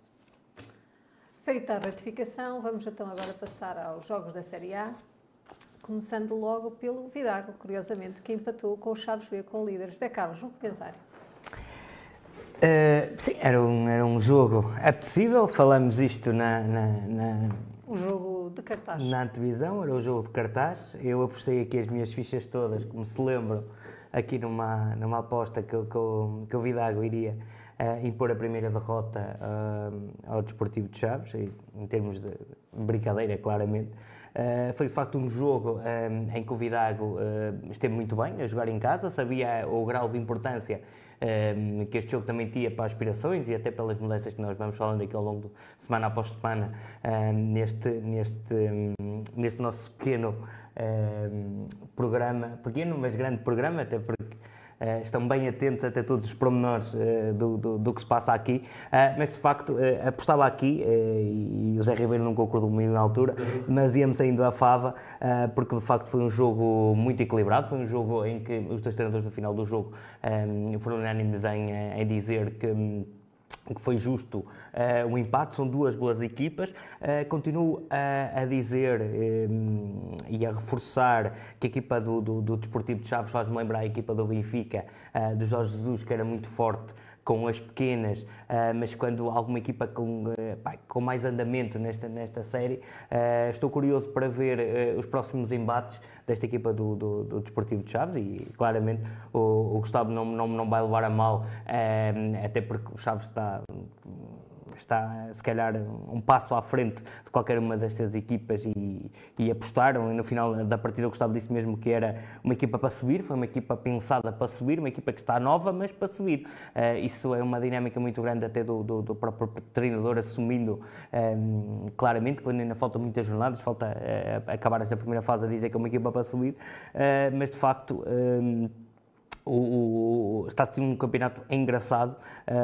o Vidago o Bidago desceu, pontuou, uh, houve aqui um empate, não é? O primeiro gol foi do, de Anderson, é, que aos 60 minutos, aos 68 minutos, a equipa do, do, do, do Desportivo de Chaves uh, esteve a vencer, mas Isaac, uh, que acabou por saltar do banco do, do Vidago, a marcar esse, esse gol de empate e também a pôr alguma alguma justeza no, no jogo. Uh, os treinadores disseram que facilmente também ajustaram ali uh, no tempo de intervalo algumas coisas que estavam a correr menos, menos mal, uh, mas de facto um, um jogo apetecível. Continuo a dizer, um, o Vidago, claro, candidato a um dos três, um dos três lugares Uh, desta, desta primeira fase, digamos assim. O Chaves uh, continua, uh, vamos ver. agora vou apostar Uh, e sei que toda a gente nos ouve, não é? Claro, uh, que uh, o Chaves irá, irá nos próximos tempos perder, perder aqui e infligir a primeira derrota. é curioso e isto é bom, não é, não é, não é por negativo, é uma parte positiva e os adeptos Chaves que não me levem a mal, porque claramente os Chaves têm grande capacidade. Deixa-me só, por último, já que estamos aqui a falar, e até porque vamos para uma nova paragem no, no, no campeonato, para, para as taças da das associações? Das associações, das regiões. Uh, o atleta do, do, do Vidago, o Fabián, também teve uma ruptura, uma ruptura uh, ligamento e queremos também mandar aqui um abraço e uma, uma boa recuperação porque estas, estas lesões quando acontecem nos clubes mais pequenos uh, demoram mais tempo, não há, não há os massagistas e os profissionais uh, há no, nos clubes de patamares superiores. Uh, força para o Fabiei que regressa aí com, cheio de força para esta, para este, para, certamente para a, próxima, para a próxima temporada, mas para ajudar o Vidago uh, depressa e a manter a mesma, a mesma qualidade, se calhar, noutros, noutros patamares. Zé Ribeiro, o Comieira uh, recebeu o Régua e o Régua fez a sua parte, venceu por duas bolas Sim, a zero. é, é verdade. Já agora, só mesmo em relação ao outro jogo anterior, o jogador que marcou em Mursa no último minuto é o o, mesmo, é o mesmo que marca uh, também o golo do, do na, no empate com os Chaves. Uh, duas vezes a sair do banco e a ser talismã para, para a equipa de, de Vidago. Muito bem, um miúdo, um miúdo com 17 anos, acho um miúdo jovem, um miúdo jovem, com 17 anos. Um, oh, Mórcia, uh, o Régua aqui fez o seu trabalho. Acho que foi, jogou num campo até com excelentes condições, né, em Constantino.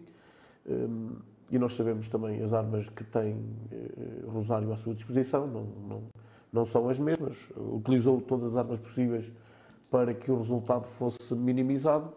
O Régua fez a sua parte, acho que aqui é uma vitória clara do Régua. Eu acredito, se calhar todos nós, os três, e mais gente pensaria que por números mais expressivos, mas não deixa de ser uma, uma boa vitória por parte do Régua e mantém e sabia do embate que havia, portanto só tinha que fazer a sua parte e, e uma boa vitória do, do Régua, sem contestação. O Sabrosa recebeu Pedras e o Pedras venceu por 4 bolas a 0. José Carlos, esperavas um resultado tão dilatado? Hum, Não, não esperava, certamente não esperava. Um, como eu disse, e temos vindo claramente eu a dizer que a equipa do, do, do Sabrosa tem apresentado altos e baixos neste campeonato, uh, mas referindo já à equipa do, do, do Pedras Salgadas, foi o jogo ideal para, para a equipa do Pedras. Porque a minha num, numa série algo titubeante, acabou por, por chegar aqui ao Sabrosa com a, o primeiro tempo muito bom da equipa do, um, da Juventude de Pedras Salgadas, aliás, uma resposta muito positiva, Rui Jorge e, e Pais. Um, já o intervalo estava a vencer por 2-0. Por 2-0. A equipa do Sabrosa tentava a espaços conseguir, uh, conseguir ali mais espaço que, que, durante a primeira parte não, não, não conseguiu. E depois, no segundo tempo, uh, um revés para a equipa do, do, do Pedras, também a conduzir um bocadinho com a expulsão um, do, do, do, Rui Jorge. Um, mas a equipa foi-se aguentando, veio, uh, se calhar, até algo contra o corrente de jogo, até porque o Sabrosa, a jogar contra, contra 10 elementos, começou a crescer. Viu que ali teria uma oportunidade de abrir muito tempo para, para, para o final da partida, uh, mas depois uh, o Pedras Salgadas vai conseguir, uh, como eu disse, algo, algo contra o jogo, esse terceiro golo que cimentou praticamente o resultado da equipa, da equipa do, do, do Pedras Salgadas e também se jogou os próprios jogadores, porque este histórico, como vocês sabem, principalmente nesta nesta liga, nesta, nesta associação, uh, o histórico conta muito, a equipa do Pedras uh, com algumas, uh, algumas debilidades ou com resultados menos positivos, acabou, acabou por perder pontos onde, onde não era expectável.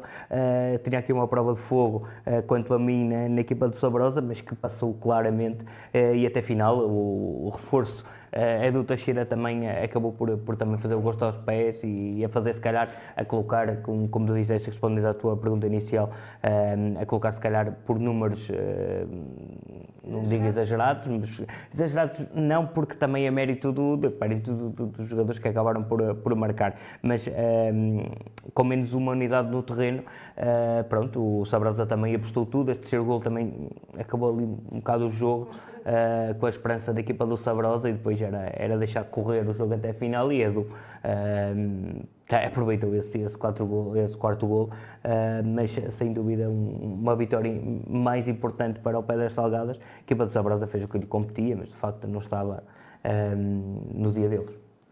O Sabroso recebeu o Lordelo e acabou por vencer por 1-0. Sim, Ribeiro. é verdade. Oh, Márcia, permite-me só isso, porque falei com o Eduardo, eh, a gente ah, nunca okay. sabe aqui o alinhamento, se vamos falar ou não deste jogo, e pronto, prometi-lhe que, que, mesmo que não falasse, que iria dizer aqui uma outra coisa sobre este jogo.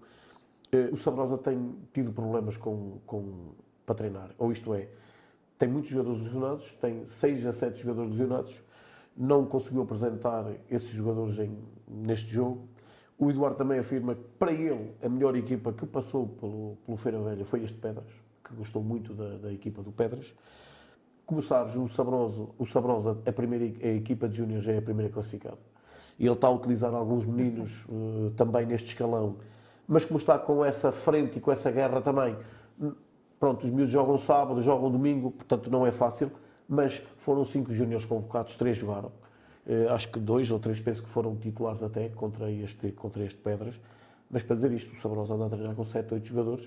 O que torna tudo é muito mais muito difícil. mais difícil e só valoriza até aqui, eh, até a vitória do Sabrosa, do, do Pedras, porque vai buscar eh, pontos a uma equipa que tem dificuldades para E treinar. acaba por eh, Eh, subir ao pronto, terceiro lugar. Exatamente, e subir ao terceiro lugar. Mas, de qualquer maneira, eu tinha dito ao Eduardo, e peço desculpa, Zé, eh, eu atalhar aqui, mas tinha Não, falado de- com ele, sim, tinha sim, falado sim, com sim. ele. O nosso, o nosso dever é informar. Exatamente, eu tinha dito isso, eu pedi a autorização para falar nisso, e eles têm muita dificuldade para treinar, e, e é, regressam os jogadores, caem outros, e portanto eu já passei por isso, eu sei que é Pode esta ser que questão este intervalo consigam Sim, recuperar. eles também estão com essa esperança de poder recuperar alguns. Olha, eh, eh, nomeadamente este saborosa, este saboroso Lordelo, eu irei falar mais à frente neste jogo, depois teremos a oportunidade para falar nisso, numa, num, num, num ponto específico, que tocarei nisso, mas sobre este jogo. Duas equipas que jogam em terra, duas equipas que jogam em terra batida, que se conhecem bem. Havia claramente aqui alguma superioridade por parte do, do, do Sabroso, só porque jogava em casa, e até os, pelos pontos que tem, que finalmente tanto Sabrosa como Sabroso desfizeram este nó, que vinham aqui com os 12 pontos algumas jornadas, passa para, para, Para 15. para 15. Não foi um jogo fácil, pelo aquilo que sei, não foi um jogo fácil. Também tem algumas peripécias pelo meio, essas ficarão contar para, mais à frente, mais à frente, mas de qualquer maneira, pronto, olha, uma boa vitória por parte do, do Sabroso e o fator casa aqui a ser determinante nesta vitória. O Serva recebeu Mursa e registrou-se o empate a uma, a uma bola. José Carlos. Uma divisão de pontos aqui, eh, em duas Justa? equipas. eh, sim, penso que justo, justa, eh, justa, justa. Eh, a equipa do, a equipa do Mursa eh, está, parece- parece-me a mim, a, a melhorar, até em termos de consistência, em termos de nível, eh, níveis exibicionais. Eh, tinha aqui um adversário praticamente direto na tabela classificativa, um, um, o Serva ehm, está aqui com, com 9 pontos, a equipa do Mursa aparece com 5.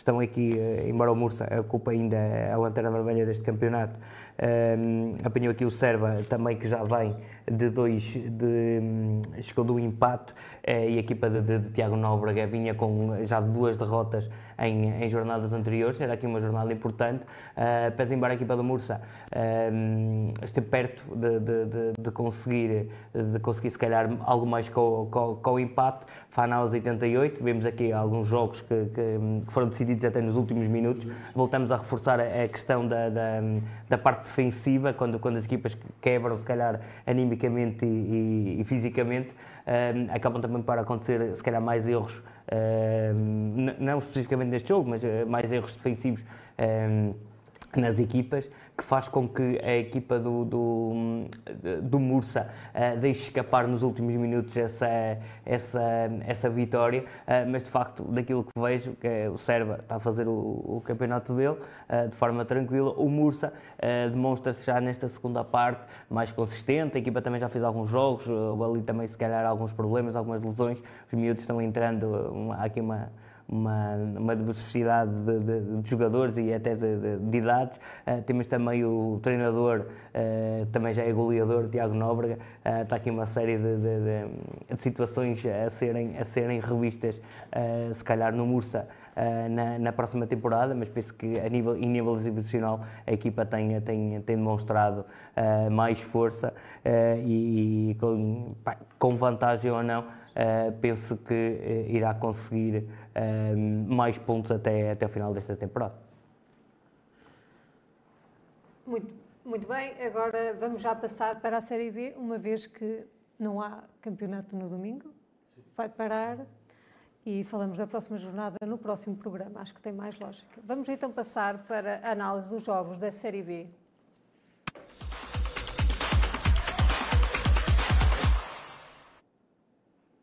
O Fontelas recebeu o Santa Marta e o Santa Marta acabou por vencer por 3 bolas a 2. Zé Ribeiro, justa a vitória do, Sabra... Sim, do quem Santa ganha Marta? é sempre justa, mas ao intervalo vencia o Fontelas por 2-1.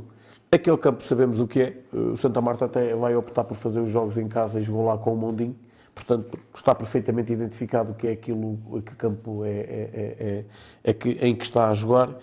Sabemos também, eu na semana passada também disse que havia aqui uma quebra de rendimento por parte do, do, do Santa Marta. Eh, o que é certo é que depois conseguiu dar a volta ao texto, também uma equipa mais experiente, mais madura, teve que arregaçar as mangas e ir atrás daquilo que era o prejuízo e acaba por dar a volta a um resultado que lhe era desfavorável e consegue manter esta, esta pressão aqui nas três equipas da frente, porque está tudo muito junto, está é? tudo muito junto. Continua a, a confusão, continua a reinar a confusão. O Abambe recebeu um mesão frio e o resultado foi um empate a uma bola. José Carlos, um empate justo, na tua opinião? Uh, sim, uh, eu até pus aqui uns Mas apontamentos. certo Nós é nunca que o sabemos qual é as continua, equipas. continua Uh, na liderança.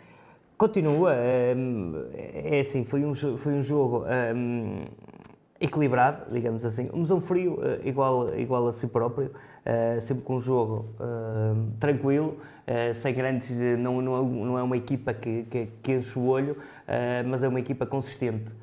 e nestas, não é, nos campeonatos, campeonatos, isto não é uma corrida. Para até chegar à meta, tem aqui também algumas, e parafraseando também o Roger Smith, que com, com o empate no Moreirense, uh, as equipas vão. sim, é, o mestre é da, da tática. O mestre da, da tática. É, é estrangeiro, deve ser bom. Isto aqui, nós antigamente vimos né, que os estrangeiros estrangeiros eram bons para vir aqui para o Campeonato Português. Uh, está bem. Que está, está muito bem, não é? Muito bem. Uh, mas, voltando aqui à, nossa, à nossa decisão e aqui ao jogo um, entre, entre o Abambres e, o Museu Frio, uh, chegou a vantagem praticamente à, à meia hora de jogo, a equipa do, do, do Museu Frio. Curiosamente, a equipa do Museu Frio, já, já vemos, vamos referindo isso, marca muitas vezes na primeira parte dos jogos, contrariamente ao Pedras, que, que vai sempre atrás do resultado, a equipa, de, curiosamente, do, do, do Museu Frio, hum, que é líder já há algumas jornadas neste, neste campeonato, marca certamente logo na, na, na, nos primeiros minutos de jogo uh, e depois vai mantendo esses 1-0, 2-1, uh, vai mantendo esses. Um, esses resultados assim pela margem mínima uh, e, e, tem levado a água ao seu moinho, daí esses 20 pontos uh, nesta, nesta tabela classificativa. Uh, no segundo tempo, eu penso que até neste primeiro tempo o jogo foi algo mastigado. No segundo tempo, a Bambos entrou com outra postura, até porque viu que a equipa do Musão Frio em vantagem podia, podia, podia claudicar e nessas segundas partes que o Musão Frio costuma ser a mais baixa, entrou com outra, com outra, um, com outra dinâmica. a equipa foi equilibrada, acabou por chegar ao gol, ao gol a equipa do Abamos, mas continua a carregar e há várias oportunidades, quer para o Museu Frio, aliás, há duas claras oportunidades ainda no final do jogo que podia, que podia uh, cair para qualquer um dos lados. Uh, penso que certamente uh, quem, quem assistiu na íntegra a este, a este jogo vai dizer que a equipa do, do, do Abambres ou, ou, a equipa do Museu Frio merecia ganhar. Penso que seja justo este, este empate entre os dois. Vamos passar então agora para o Vila Pouca 1 um até 0. Um gol do penalti, foi assim? Sim. Zé Ribeiro. Um, um bom jogo, assisti a este jogo um, e dizer claramente o seguinte: este até merecia mais qualquer coisa do que este 1-0. Uh, uma boa equipa, esteve muito bem em, em Vila Pouca. A espaços até foi superior, superior.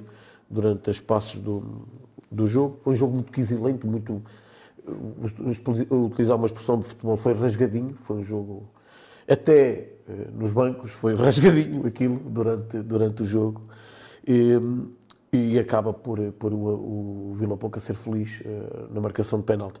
O, o Atei, e terei que dizer isso, uh, também reclama o penalti, e por acaso estou longe se o árbitro, ou a senhora, uh, foi uma senhora que apitou, uma menina, a Joana, acho que Joana Cerqueira, se me engano, se marcasse penalti, também não, não iria contestar, onde estava não, não vi, o que é certo é que as pessoas de, da TEI e o Banco da TEI pediu isso, não reclamou até pelo penalti que, que sofreu, o que diziam até, portanto, era também seria penalti do outro lado. Não, não, não posso afirmar com certeza que isso, que isso fosse penalti.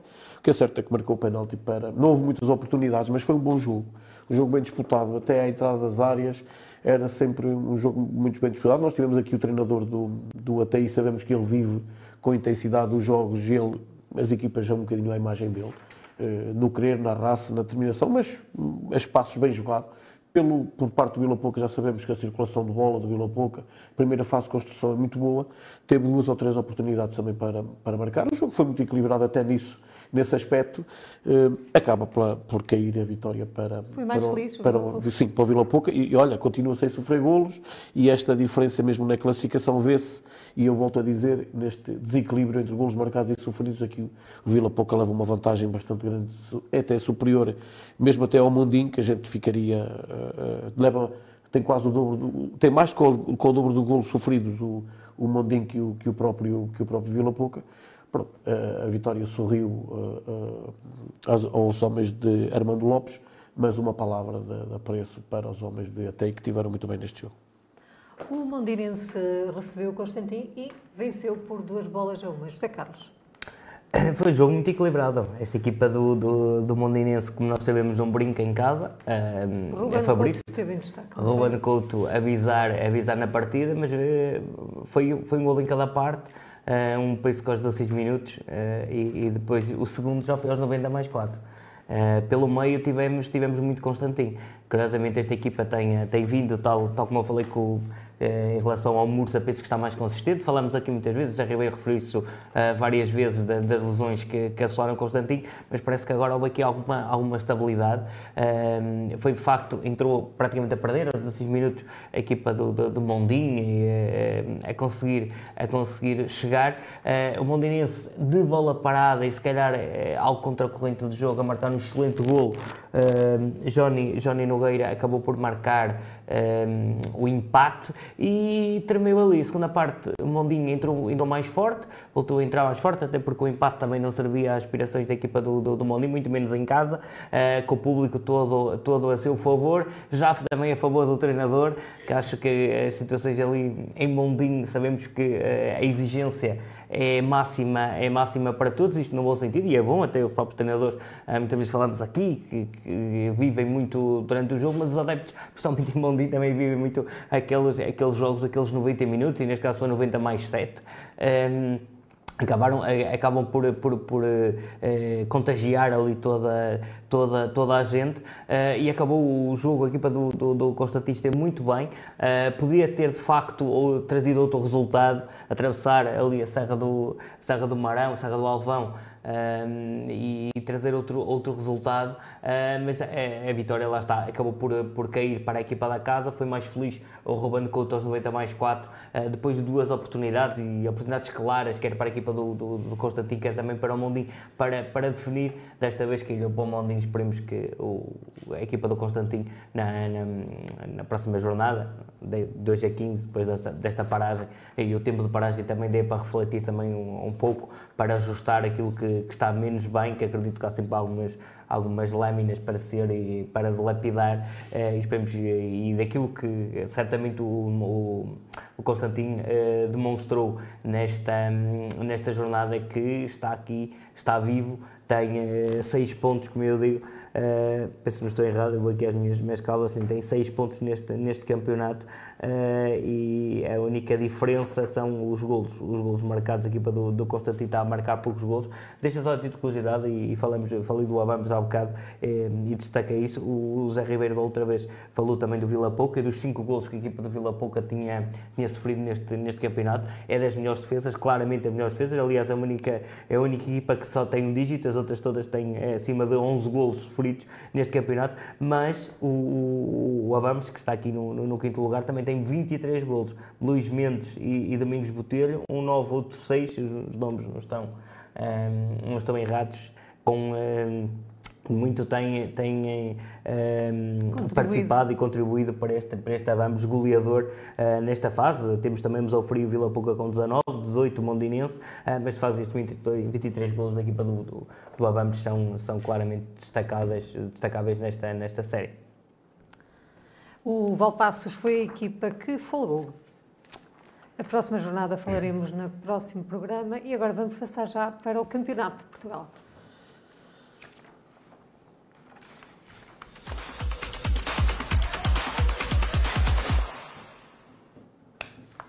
Vamos começar por ouvir os treinadores uh, no final do jogo entre o Brito e o Vila Real, que o Vila Real acabou por perder por uma bola a zero. Não, esta derrota nós não podemos ficar contentes por perder. É evidente que hum, não estamos felizes com o resultado.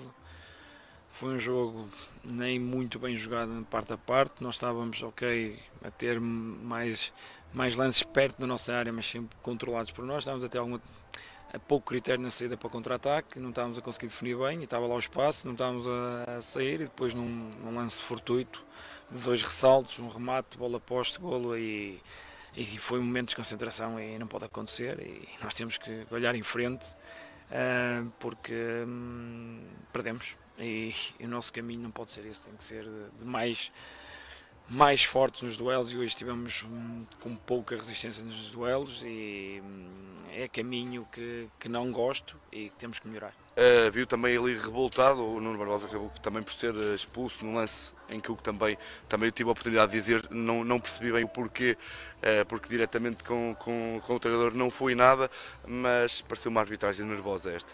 Não, a decisão do árbitro, que me explicou agora no final, é o que diz a lei, não conseguiu identificar o responsável é o, o quem foi o causador de tal, tal confusão, que não houve confusão nenhuma. Simplesmente aos jogadores de Brito que passam em frente ao nosso banco, aos gritos e a dizer palavras menos próprias para o nosso banco, que não estamos a ver razão para isso. E depois, eh, quem foi quem não foi, pronto, toma-se a decisão agora que diz a lei que o treinador principal é que assume a expulsão, mas não percebo. Eh, é o que é a lei, eh, porque eu, foi o que eu disse ao árbitro, se é para ser expulso, vou fazer alguma coisa que, me leve a ser expulso, porque senão isto estamos a pagar o justo por, pelo pecador. E há uma coisa que é nenhum treinador do mundo consegue controlar os jogadores todos, o, o staff, porque é um jogo de emoções e, e temos que perceber, pronto, foi decisão do árbitro, uh, vai-se agarrar à lei e eu cá estou para, para assumir o que tiver que, que assumir. Uh, foi um jogo muito equilibrado, como são todos os, os jogos deste campeonato. Um, e pronto, penso que quem viu o jogo, quem viu a primeira parte, quem, penso que nós tentámos mandar mais o jogo e penso que o resultado acaba por ser justo. É, é, os moldes deste campeonato faz com que de facto também os jogos nem sempre sejam tão bem jogados. Depois os treinadores ou têm coragem ou não têm coragem de ter uma ideia mais arriscada, menos arriscada. Eu penso que nós tentamos jogar, eu disse aos meus jogadores para não terem medo, para tentar jogar desde o início. É o que temos feito nos outros jogos todos. O último jogo aqui em casa tínhamos sido infelizes frente ao Limianos. Hoje tentámos jogar, tentámos eh, desmontar uma equipa que tinha uma linha de 5 e que é difícil, que tinha que haver um ataque posicional muito grande. E acabou por sair um gol naquela jogada em que uma cedo vem para dentro, chuta, bate na trava, a bola ressalta para o Tiago vem de trás e é gol. É futebol, mas nós fizemos por merecer. A primeira parte, sobretudo, muitas oportunidades de golo. A segunda parte, mais dividida, o jogo a parar muito e depois acontece isto, 8 minutos de desconto, que não, não tem lógica. Mas... Ribeiro, um comentário deste jogo e ao que disseram os treinadores no final. Sim, os treinadores foram coerentes daquilo que se passou, que se passou em campo. Aquilo que fica até por dizer e, e que acho que nos compete a nós dizer é, é que aqui o Vila Real deveria eh, e devia fazer mais é nestes jogos que o Villarreal tem que realçar alguma da sua qualidade, alguma daquilo. Se quer continuar neste Campeonato de Portugal, tem que começar a pontuar e tem que começar a pontuar eh, nos jogos em que um são adversário direto. um adversário direto. Portanto, terá que ser assim. Se virmos, e teremos tempo de falar nisso a seguir, quem é o adversário da próxima jornada, é daqueles que eu considero que seja um candidato a subir. O Villarreal vai continuar a ter dificuldades, portanto, há que arrepiar caminho, há que dar um burro na mesa, como se costuma dizer. E atenção, e com isto não estou a dizer que haja mudança a nível uhum. técnico, nem coisa que o valha. Acho que há capacidade para o fazer e o Vila Real, eu vi-o jogar com o Vila Perdizes em Vila Perdizes, agradou muito e vejo ali matéria humana. Agora também sabemos que quando a gente está mal, elas entram de qualquer maneira e parece que foi o caso, bolas às três tabelas, mas pronto, o que interessa é que o Brito foi mais feliz e o Vila Real continua nisto. Vamos continuar a trabalhar, vamos trabalhar para a semana, vamos trabalhar nisto, só que trabalhar sobre derrotas é muito difícil e, e pronto, mas é o trabalho do treinador de encontrar soluções para sair deste buraco. O Camacho uh, recebeu o Mirandela e venceu por uma bola zero, continua cada vez mais líder, José Carlos. É pá, cada vez mais líder, sim. É, de facto, não há, não, há, não há volta a dar. Esta equipa do Camacho não mexe as medidas. É, certamente também não encheu as medidas ao treinador do Mirandela, porque vinha com outras aspirações uh, e aspirações de vitória nesta equipa do Camacho. Camacho, em termos divisionais, uh, pese embora o, os resultados já têm duas derrotas, aqui neste, curiosamente, o Palmeirém é a única equipa deste, desta Série A que ainda não, ainda não conheceu o, o da derrota. Uh, a equipa do Camacho Camacha continua. Equipa, o jogo em si, e respondendo à tua questão, eh, foi um jogo com muitos cartões, um jogo algo quesilente, quando conseguimos a ver, um cartão vermelho também para a equipa do, do, eh, do, do Camacha. Acabou por chegar à vantagem uh, num, numa grande penalidade aos 25 minutos. Uh, já com o jogo do Vila Real, uma série de grandes penalidades no, no, no Camacho, ou o campo não está muito bem ou então os jogadores quando, quando jogam para Camacho há sempre muitas grandes, grandes penalidades e de facto eh, não, não questionando se existem ou não, porque até porque não estou lá, não consigo, eh, não consigo ver. Mas eh, ambas as equipas também, e falei isso na jornada passada, voltaram de pausa, vão parar outra vez, não tarda nada.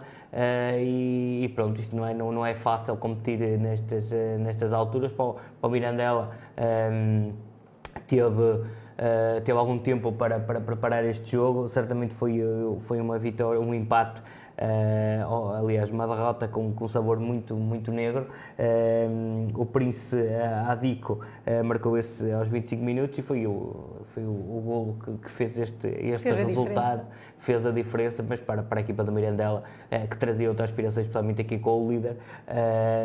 estou curioso para ver este Camacha nos, nos restantes jogos, porque em termos exibicionais, havia algumas imagens do jogo que o site do Mirandela colocou, colocou online. Não me parece claramente uma equipa para que, tendo em conta uh, as qualidades, mas isto em termos de jogos eh, jogados vale o que vale, mas em termos de, de, dos clubes que aqui estão, e vemos claramente o Montalegre um, eh, a aproximar-se dos, dos, lugares cimeiros, aqui o Camacha vai ter que dar a corda às sapatilhas para manter este, este primeiro lugar, penso eu.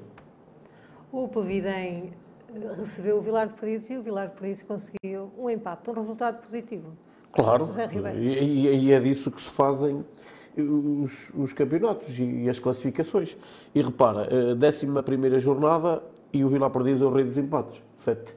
Eh, se conseguisse aqui no outro jogo subir aqui este, este patamar, se calhar o Vilar estava noutra, noutra posição e até mais acima. Ainda está no meio da tabela, não está confortável, como é óbvio, porque ainda falta muito para, para terminar o campeonato, mas a grão a grão a galinha ao Papa, como costuma e como se diz o ditado. Um bom resultado, ainda para cima, perante uma equipa que é o segundo classificado, que desce da Liga 3.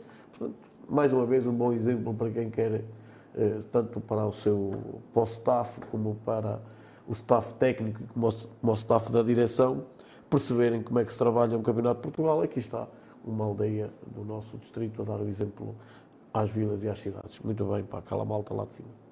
O Montalegre recebeu o Ribeirão e empatou a zero. Teve uma contrariedade com uma expulsão muito cedo, José Carlos.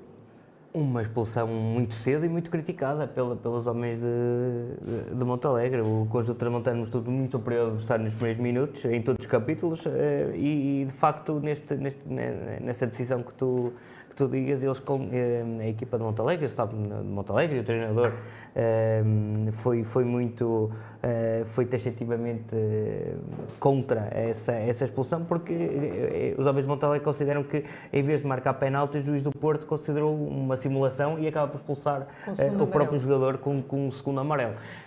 Epá, eu percebo pouco de futebol né, quando, quando é estas situações. Eu digo logo que percebo pouco de futebol porque há, há decisões que eu não entendo.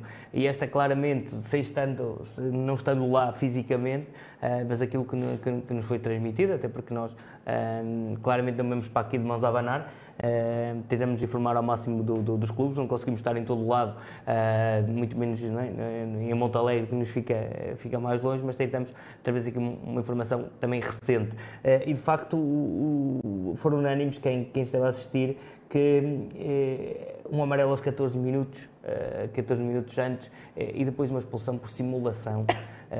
claramente não se entende esta, esta, esta dinâmica. Eu percebo. E não levantando muitas, muito, muito, muitos veus eh, que a equipa de Montalegre claramente está a subir nesta tabela classificativa. É uma equipa que saiu da, que, que saiu da Liga 3 o ano passado eh, e que tem aspirações claras eh, de, de, de, estar lá em cima outra vez. claro que isso começa a, começa a preocupar. Eu posso fazer o meu juízo de valor da forma que eu, que eu quiser e, e de facto foi, foi uma, uma, um golpe uh, muito duro nas aspirações, jogar com 10 frente, frente a, este, a este Ribeirão. Até porque a equipa do, do, do Montalegre esteve praticamente uma hora em inferioridade numérica e nós sabemos o custo que é uma equipa, Zé Ribeiro melhor do que eu, sabe o que é, que é jogar com inferioridade numérica, é a estrutura, quer o adversário, quer a nossa, um, tem, que, tem, que, tem que se ajustar. E depois, para além disso, como facilmente uh, o árbitro expulsou por uma suposta simulação de uma grande penalidade contra um aglomerado de gente. nunca, em caso algum, pelo menos há árbitros que se calhar discordam e, há escolas que discordam, mas eu como adepto acho muito difícil alguém ou colocar-me na posição do árbitro e conseguir fazer aqui um juízo para nós póstuma, perceber que, que, que há simula se há simulação ou não, pode haver algum aproveitamento e isso tudo, mas do momento que há compacto, uh, sem simulação, aí uh, desculpem-me quem, quem tem opinião, opinião diferente, aceitamos-la claramente, como, é, aqui como um país democrático somos e democrático que eu sou, uh, mas de facto uh, a equipa do Montalegre tem razões de queixa e depois o jogo continuou mais de uma hora, mesmo jogando com 10, encostou o Ribeirão às cordas, uh, teve, teve algumas ocasiões por, para marcar esta equipa do, do Montalegre. Há duas grandes penalidades, ou pelo menos dois lances alegados grandes penalidades uh, que, que, que, não foram analisados, uh, segundo os homens do, do Montalegre, da melhor maneira. O Ribeirão, quanto a mim, né, sai muito satisfeito com este, com este empate, claramente penalizador para a equipa do Montalegre.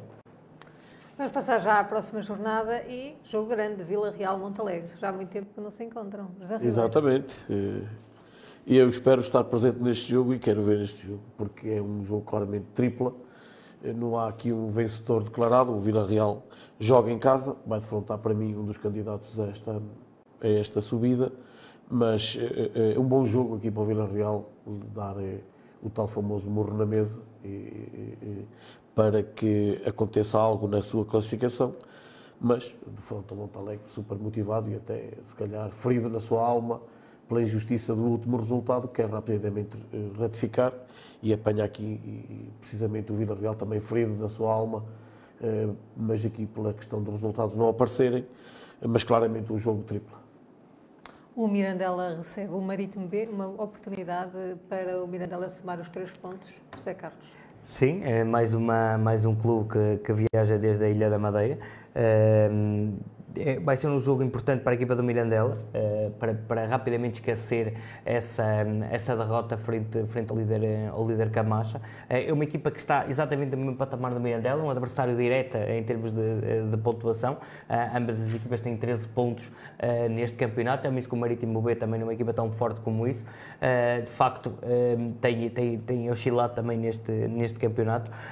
é um adversário claro que, que o Mirandela quererá um, ehm, ganhar, sem dúvida nenhuma, esquecendo, como eu disse, uh, essa, essa derrota no verão, no, no, no passado, era bom, no, no, na jornada passada, uh, e, e, espero eu, uh, com, toda, com toda a minha vontade e como transmontano que sou, que a equipa do Mirandela consiga, para além dos três pontos, uma, uma ótima exibição. que, como nós sabemos, trabalhar sobre vitórias é melhor trabalhar do que trabalhar sobre as derrotas, e, e, derrotas destas que certamente custaram muito a equipa do, do, do do Mirandela de engolir da última jornada. O Vilar de Perdidos recebe o Camacho. Ribeiro. Ora, aqui está, sim, um jogo interessante também de seguir e, e, aqui eu vou fazer um bocadinho de Zé Carlos. O Zé, o Zé espera a vitória, uh, uma derrota do Chaves B e eu aqui espero uh, uh, a vitória do, do Vilar Perdidos sobre, sobre o Camacho. Acho que está quem empata fora no segundo classificado numa equipa que desce da, da Liga 3 também lhe reconheço capacidades para defrontar o primeiro classificado e vencer. Portanto, é um jogo difícil, também o considero de, de, de tripla, mas eu aqui, eh, pela minha costela transmontana, aqui a favor deste Vilar eh, eh, e esperar que ele consiga levar de vencido ao Camacha e que o Camacha finalmente tenha a sua, a sua tem, já tem duas, já tem, ainda não tem, não é? Não, sim, já tem duas, que passe para a terceira derrota do campeonato. Então agora vamos passar para a Primeira Liga.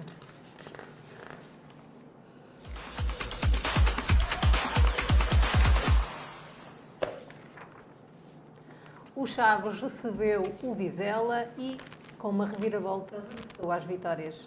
Uh, Zé Carlos, o comentário a este jogo?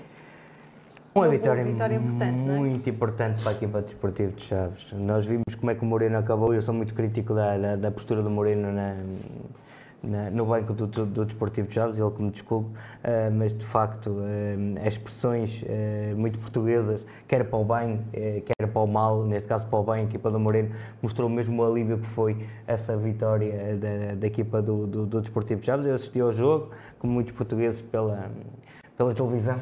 Uh, mas, mas de facto a equipa do. Uh, alterou aqui um bocadinho o esquema, começando pelo, pelo, pelo guarda-redes, pelo Hugo Souza. Uh, Deixa-me deixa confessar, eu, eu acompanho a equipa dos Chaves há muito tempo, aliás, falamos aqui, eu tenho dois clubes, ou três, incluindo o Vila Real. Tenho, tenho, sou simpatizante do Benfica, mas gosto muito do Desportivo de Chaves, contrariamente a, esta rivalidade que nós temos Vila Real e, e Chaves. Um, eu acompanho há, muito tempo e gosto muito e, e vibro com, com, um, com os sucessos da equipa do, do, do Desportivo de Chaves. E, e já há algum tempo, uh, e vejo este Rodrigo uh, Moura, que, que substituiu o que Souza analisa, foi outras alterações, mas esta quando se troca um, treino, um guarda-redes, eh, é uma, é uma mudança mais eh, de afirmação.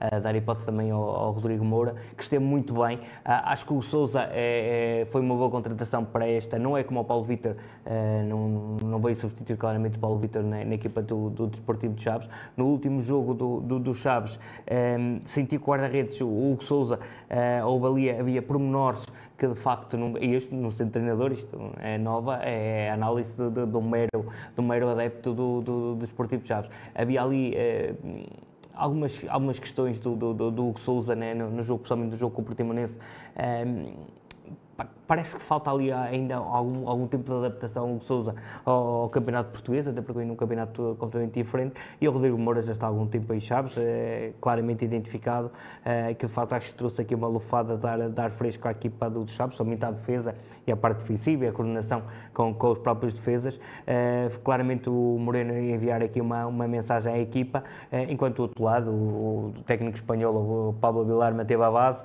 é, contribuiu também para, para o período que o Bizela uh, protagonizou nas últimas, eh, nas últimas semanas. Um, ehm, de facto, foi. Um, ehm, um jogo em que os gols até apareceram uh, contra a corrente do jogo, ou seja, uh, o Vizela uh, marcou primeiro, quando eu acho que o Chaves até, até estava por cima do jogo, estava a fazer o que competia em casa, acabou por marcar e, contrariamente, o empate surge uh, acho eu no melhor, na melhor fase da equipa, da equipa do Vizela.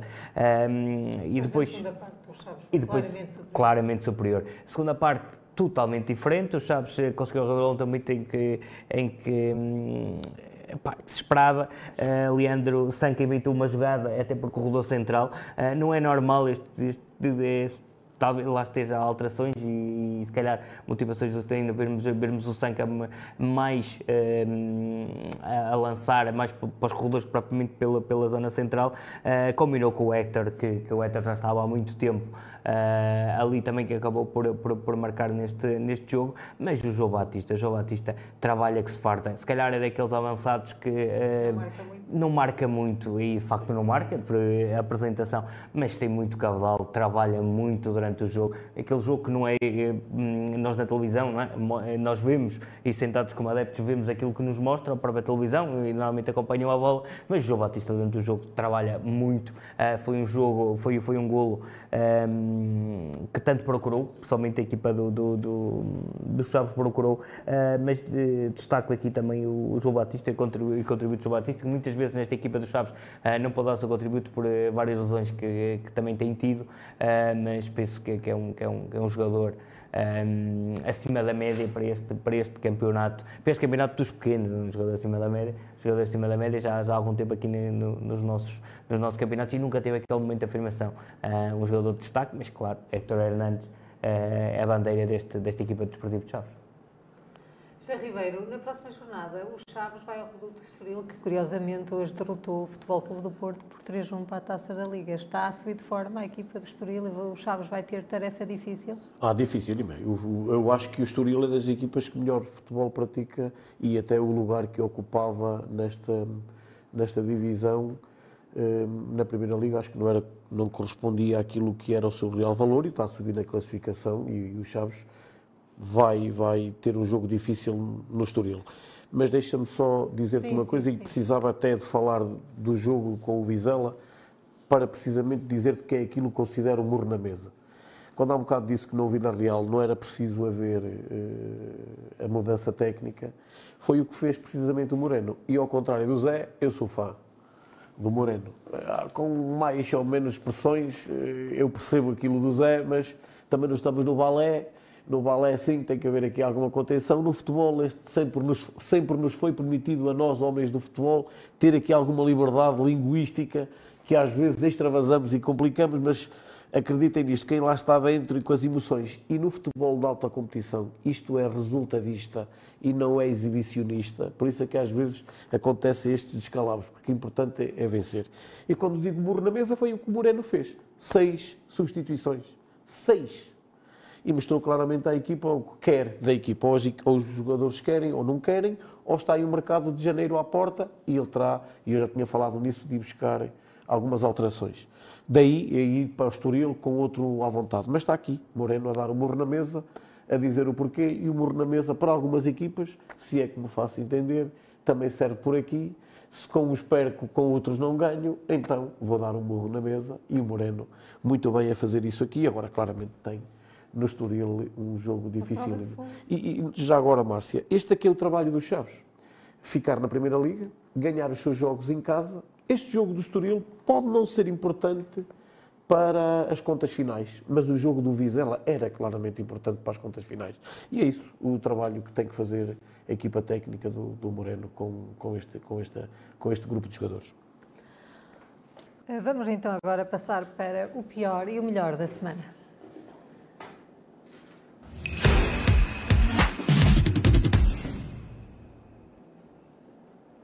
Começo pelo José Carlos. O que é que nos trazes como o pior da semana? O pior, ehm, depois de uma, de uma busca eh, grande, nós temos que escolher. Eh, eu estava à espera que aparecesse aqui. Foi de facto a, notícia hoje divulgada eh, do jogo à, à porta fechada uh, da equipa, da equipa do, do, do Vilar Perdizes. Saiu a decisão praticamente em outubro. Uh, assumo que a equipa do Vilar Perdizes também não recorreu a essa situação. Uh, em termos gerais e muito rapidamente, foi uma da grade que, que acabou por ceder depois de um golo da equipa do, do, do Vilar Perdizes, que defrontava o Domiense no seu, no, no seu terreno. a divisão de, ou seja, a divisão entre, entre os dois adeptos é assim que alega-se aqui depois do, do, do Conselho de Disciplina uh, para, para acabar por multar até os dois clubes, não foi só o Vila de Perdizes. Uh, curiosamente, o Vila de Perdizes uh, referiu isso mesmo, esse, esse jogo, essa recepção ao Camacha que nós falamos aqui, será um jogo à, à, porta fechada, é o próximo jogo do, do, do Vila de Perdizes. Um, ehm, eu, eu uh, coloquei isto no, no, pior da semana.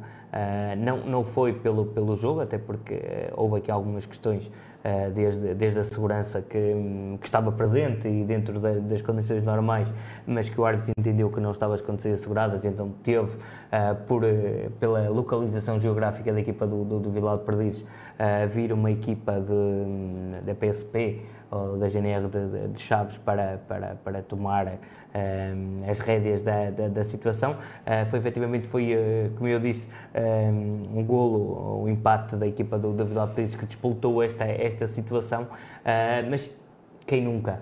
Temos um clube pequeno, Uh, os, é assim, o Vila Pires está a ser castigado e o Domingues na mesma medida pela, pela Federação Portuguesa do, do, do Conselho de Disciplina por os adeptos criticarem ou virem um, ou serem mais uh, efusivos Uh, na, é, no caso, foi, foi a questionar uh, o jogador que acabou por, por marcar o empate e que foi festejar uh, ao pé dos, do, dos adeptos da equipa do, do, do Domiense que não gostaram. E normal, normalíssimo. Quem nunca no futebol não vamos para a missa, vamos para o futebol. é um facto.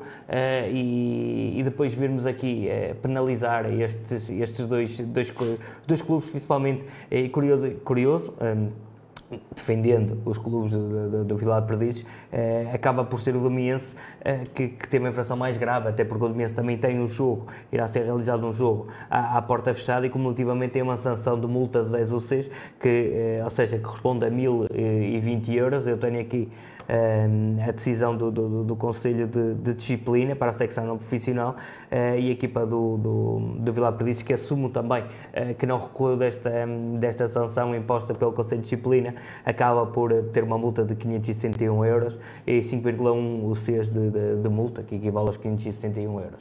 Um, penalizante, uh, para, para, acredito que seja um, tumultuoso até o primeiro classificado, que é o, que é o Camacha, e a equipa do Vila Perdiz não conseguir, perante o seu público eh, esta, esta recepção, eh, mas de facto, eh, pelo, pela matéria de, de facto que foi analisada aqui, eh, em termos de, de, de, do Conselho de Disciplina, penso que todas as semanas o Conselho de Disciplina vai ter que, vai ter que avaliar as situações. Foi uma grade que estava lá claramente do protocolo, do regulamento da, da prevenção da violência na, na, na, na Federação Portuguesa de Futebol, uh, não foram cumpridas, uh, mas há uma série de regras que, que, não, são, que não são cumpridas. Havia um, seguranças, ARDs uh, inscritos neste, neste, neste jogo estavam uh, bem identificados. Uh, veio a PSP a pedido da, da, do, do, do, árbitro para, um, para este encontro, para, para as medidas de, de, de segurança. A única diferença foi que a, a, a barreira que estava a dividir os dois, os, os dois clubes foi recolocada e o jogo, uh, com pessoas cordiais que são do Vila de Perdizes e certamente do Domiense, Uh, são, são uh, o jogo correu sem, sem, grandes, sem grandes incidentes até a final, uma, uma punição pesada para Vila Perdiz e também para o Domiense, embora o Domiense seja aqui já, uh, já tenha antecedentes nesta, nesta questão de, de, de disciplina, mas de facto, quanto a mim, a notícia mais, mais triste, essa não recepção de Vila Perdiz ao, ao Camacha, sei o seu público, certamente que lá, se Inês for vivo, é, havia um tour lá perto do, e esse, esse terá vista privilegiada para o campo da Vila Perdiz. Sr. Ribeiro, traz-nos alguns lances caricatos, é Sim, isso? Sim, é isso. Se me permites, eu nem era muito, esta semana não tinha muito de negativo para... para Isto para... também não é muito negativo. É algumas coisas Exatamente. peripécias é, que são acontecem. insólitos.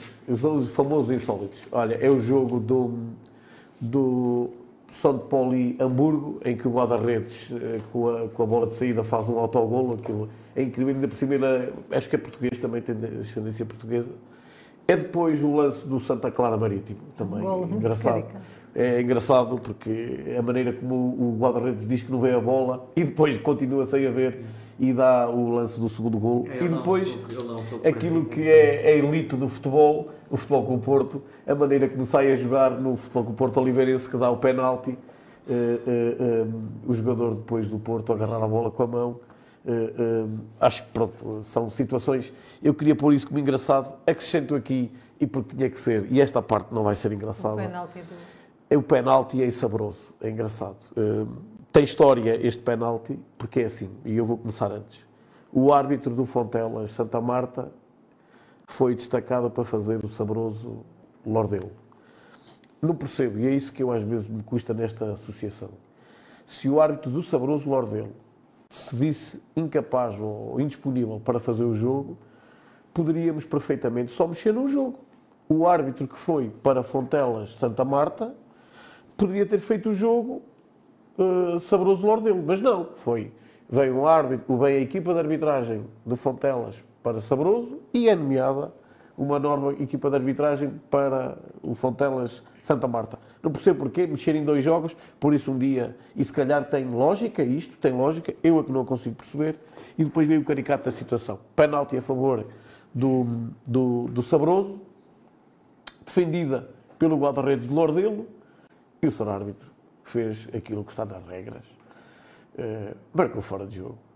Portanto, um insólito engraçado, uh, contado pelas pessoas que estiveram presentes. Nós sabemos que se for bola na barra ou no poste é dois toques. O mesmo jogador não pode jogar a bola. Defendida pelo guarda-redes, pode perfeitamente o homem que marcou a grande penalidade recarregar e fazer golo, foi o que fez.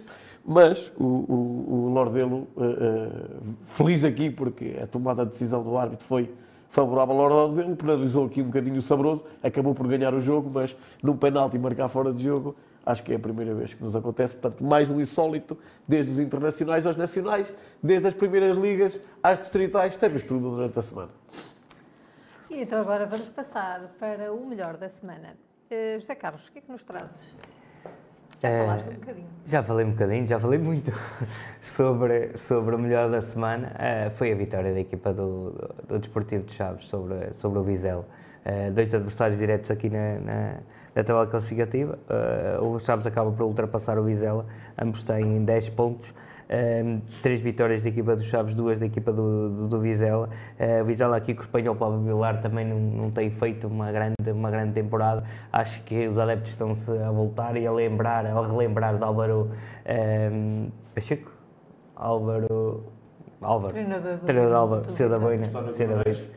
Guimarães. Boina. Estão-se a lembrar uh, que esteve muitos anos aqui no Vizela. Pablo Vilar certamente não fez esquecer esse, esse anterior técnico. E para os Chaves, com mudanças estratégicas, uh, mexeu ali muito. O Moreno. Pronto, uh, gosto muito do Moreno, como quando, quando, quando propicia grandes vitórias à equipa desportiva Chaves. Não gosto da maneira uh, como ele muitas vezes imita alguns, alguns treinadores que aqui estão. Podemos estar no banco e todos os bancos estão. Uh, Paulo Sérgio também passou por grandes clubes e também inclusive em alguns jogos. por exemplo, o Chaves teve um treinador quanto a mim, dois treinadores quanto a mim pá, sabiam gostar da forma, não é criticar, cada um é igual a si próprio e aqui o Moreno nunca iria alterar a forma de, de estar e o Zé Ribeiro porque alguém lhe dizer, ei pá, não podes fazer isso, só se o árbitro expulsar e aí é, tem que repensar a, a, postura, não é? Tem que, tem que, acalmar, uma, tem que acalmar um bocadinho, é, é a postura do, do Moreno e tudo bem, mas é, Vítor Oliveira, Uh, e o seu seguidor, entre aspas, eu sou eu, em termos de, de, de comportamentos no banco, uh, sempre com a sua garrafinha na mão, foi o Vítor Campelos, uh, que certamente deixa saudades aí Chaves, agora está no, está no Gil Vicente.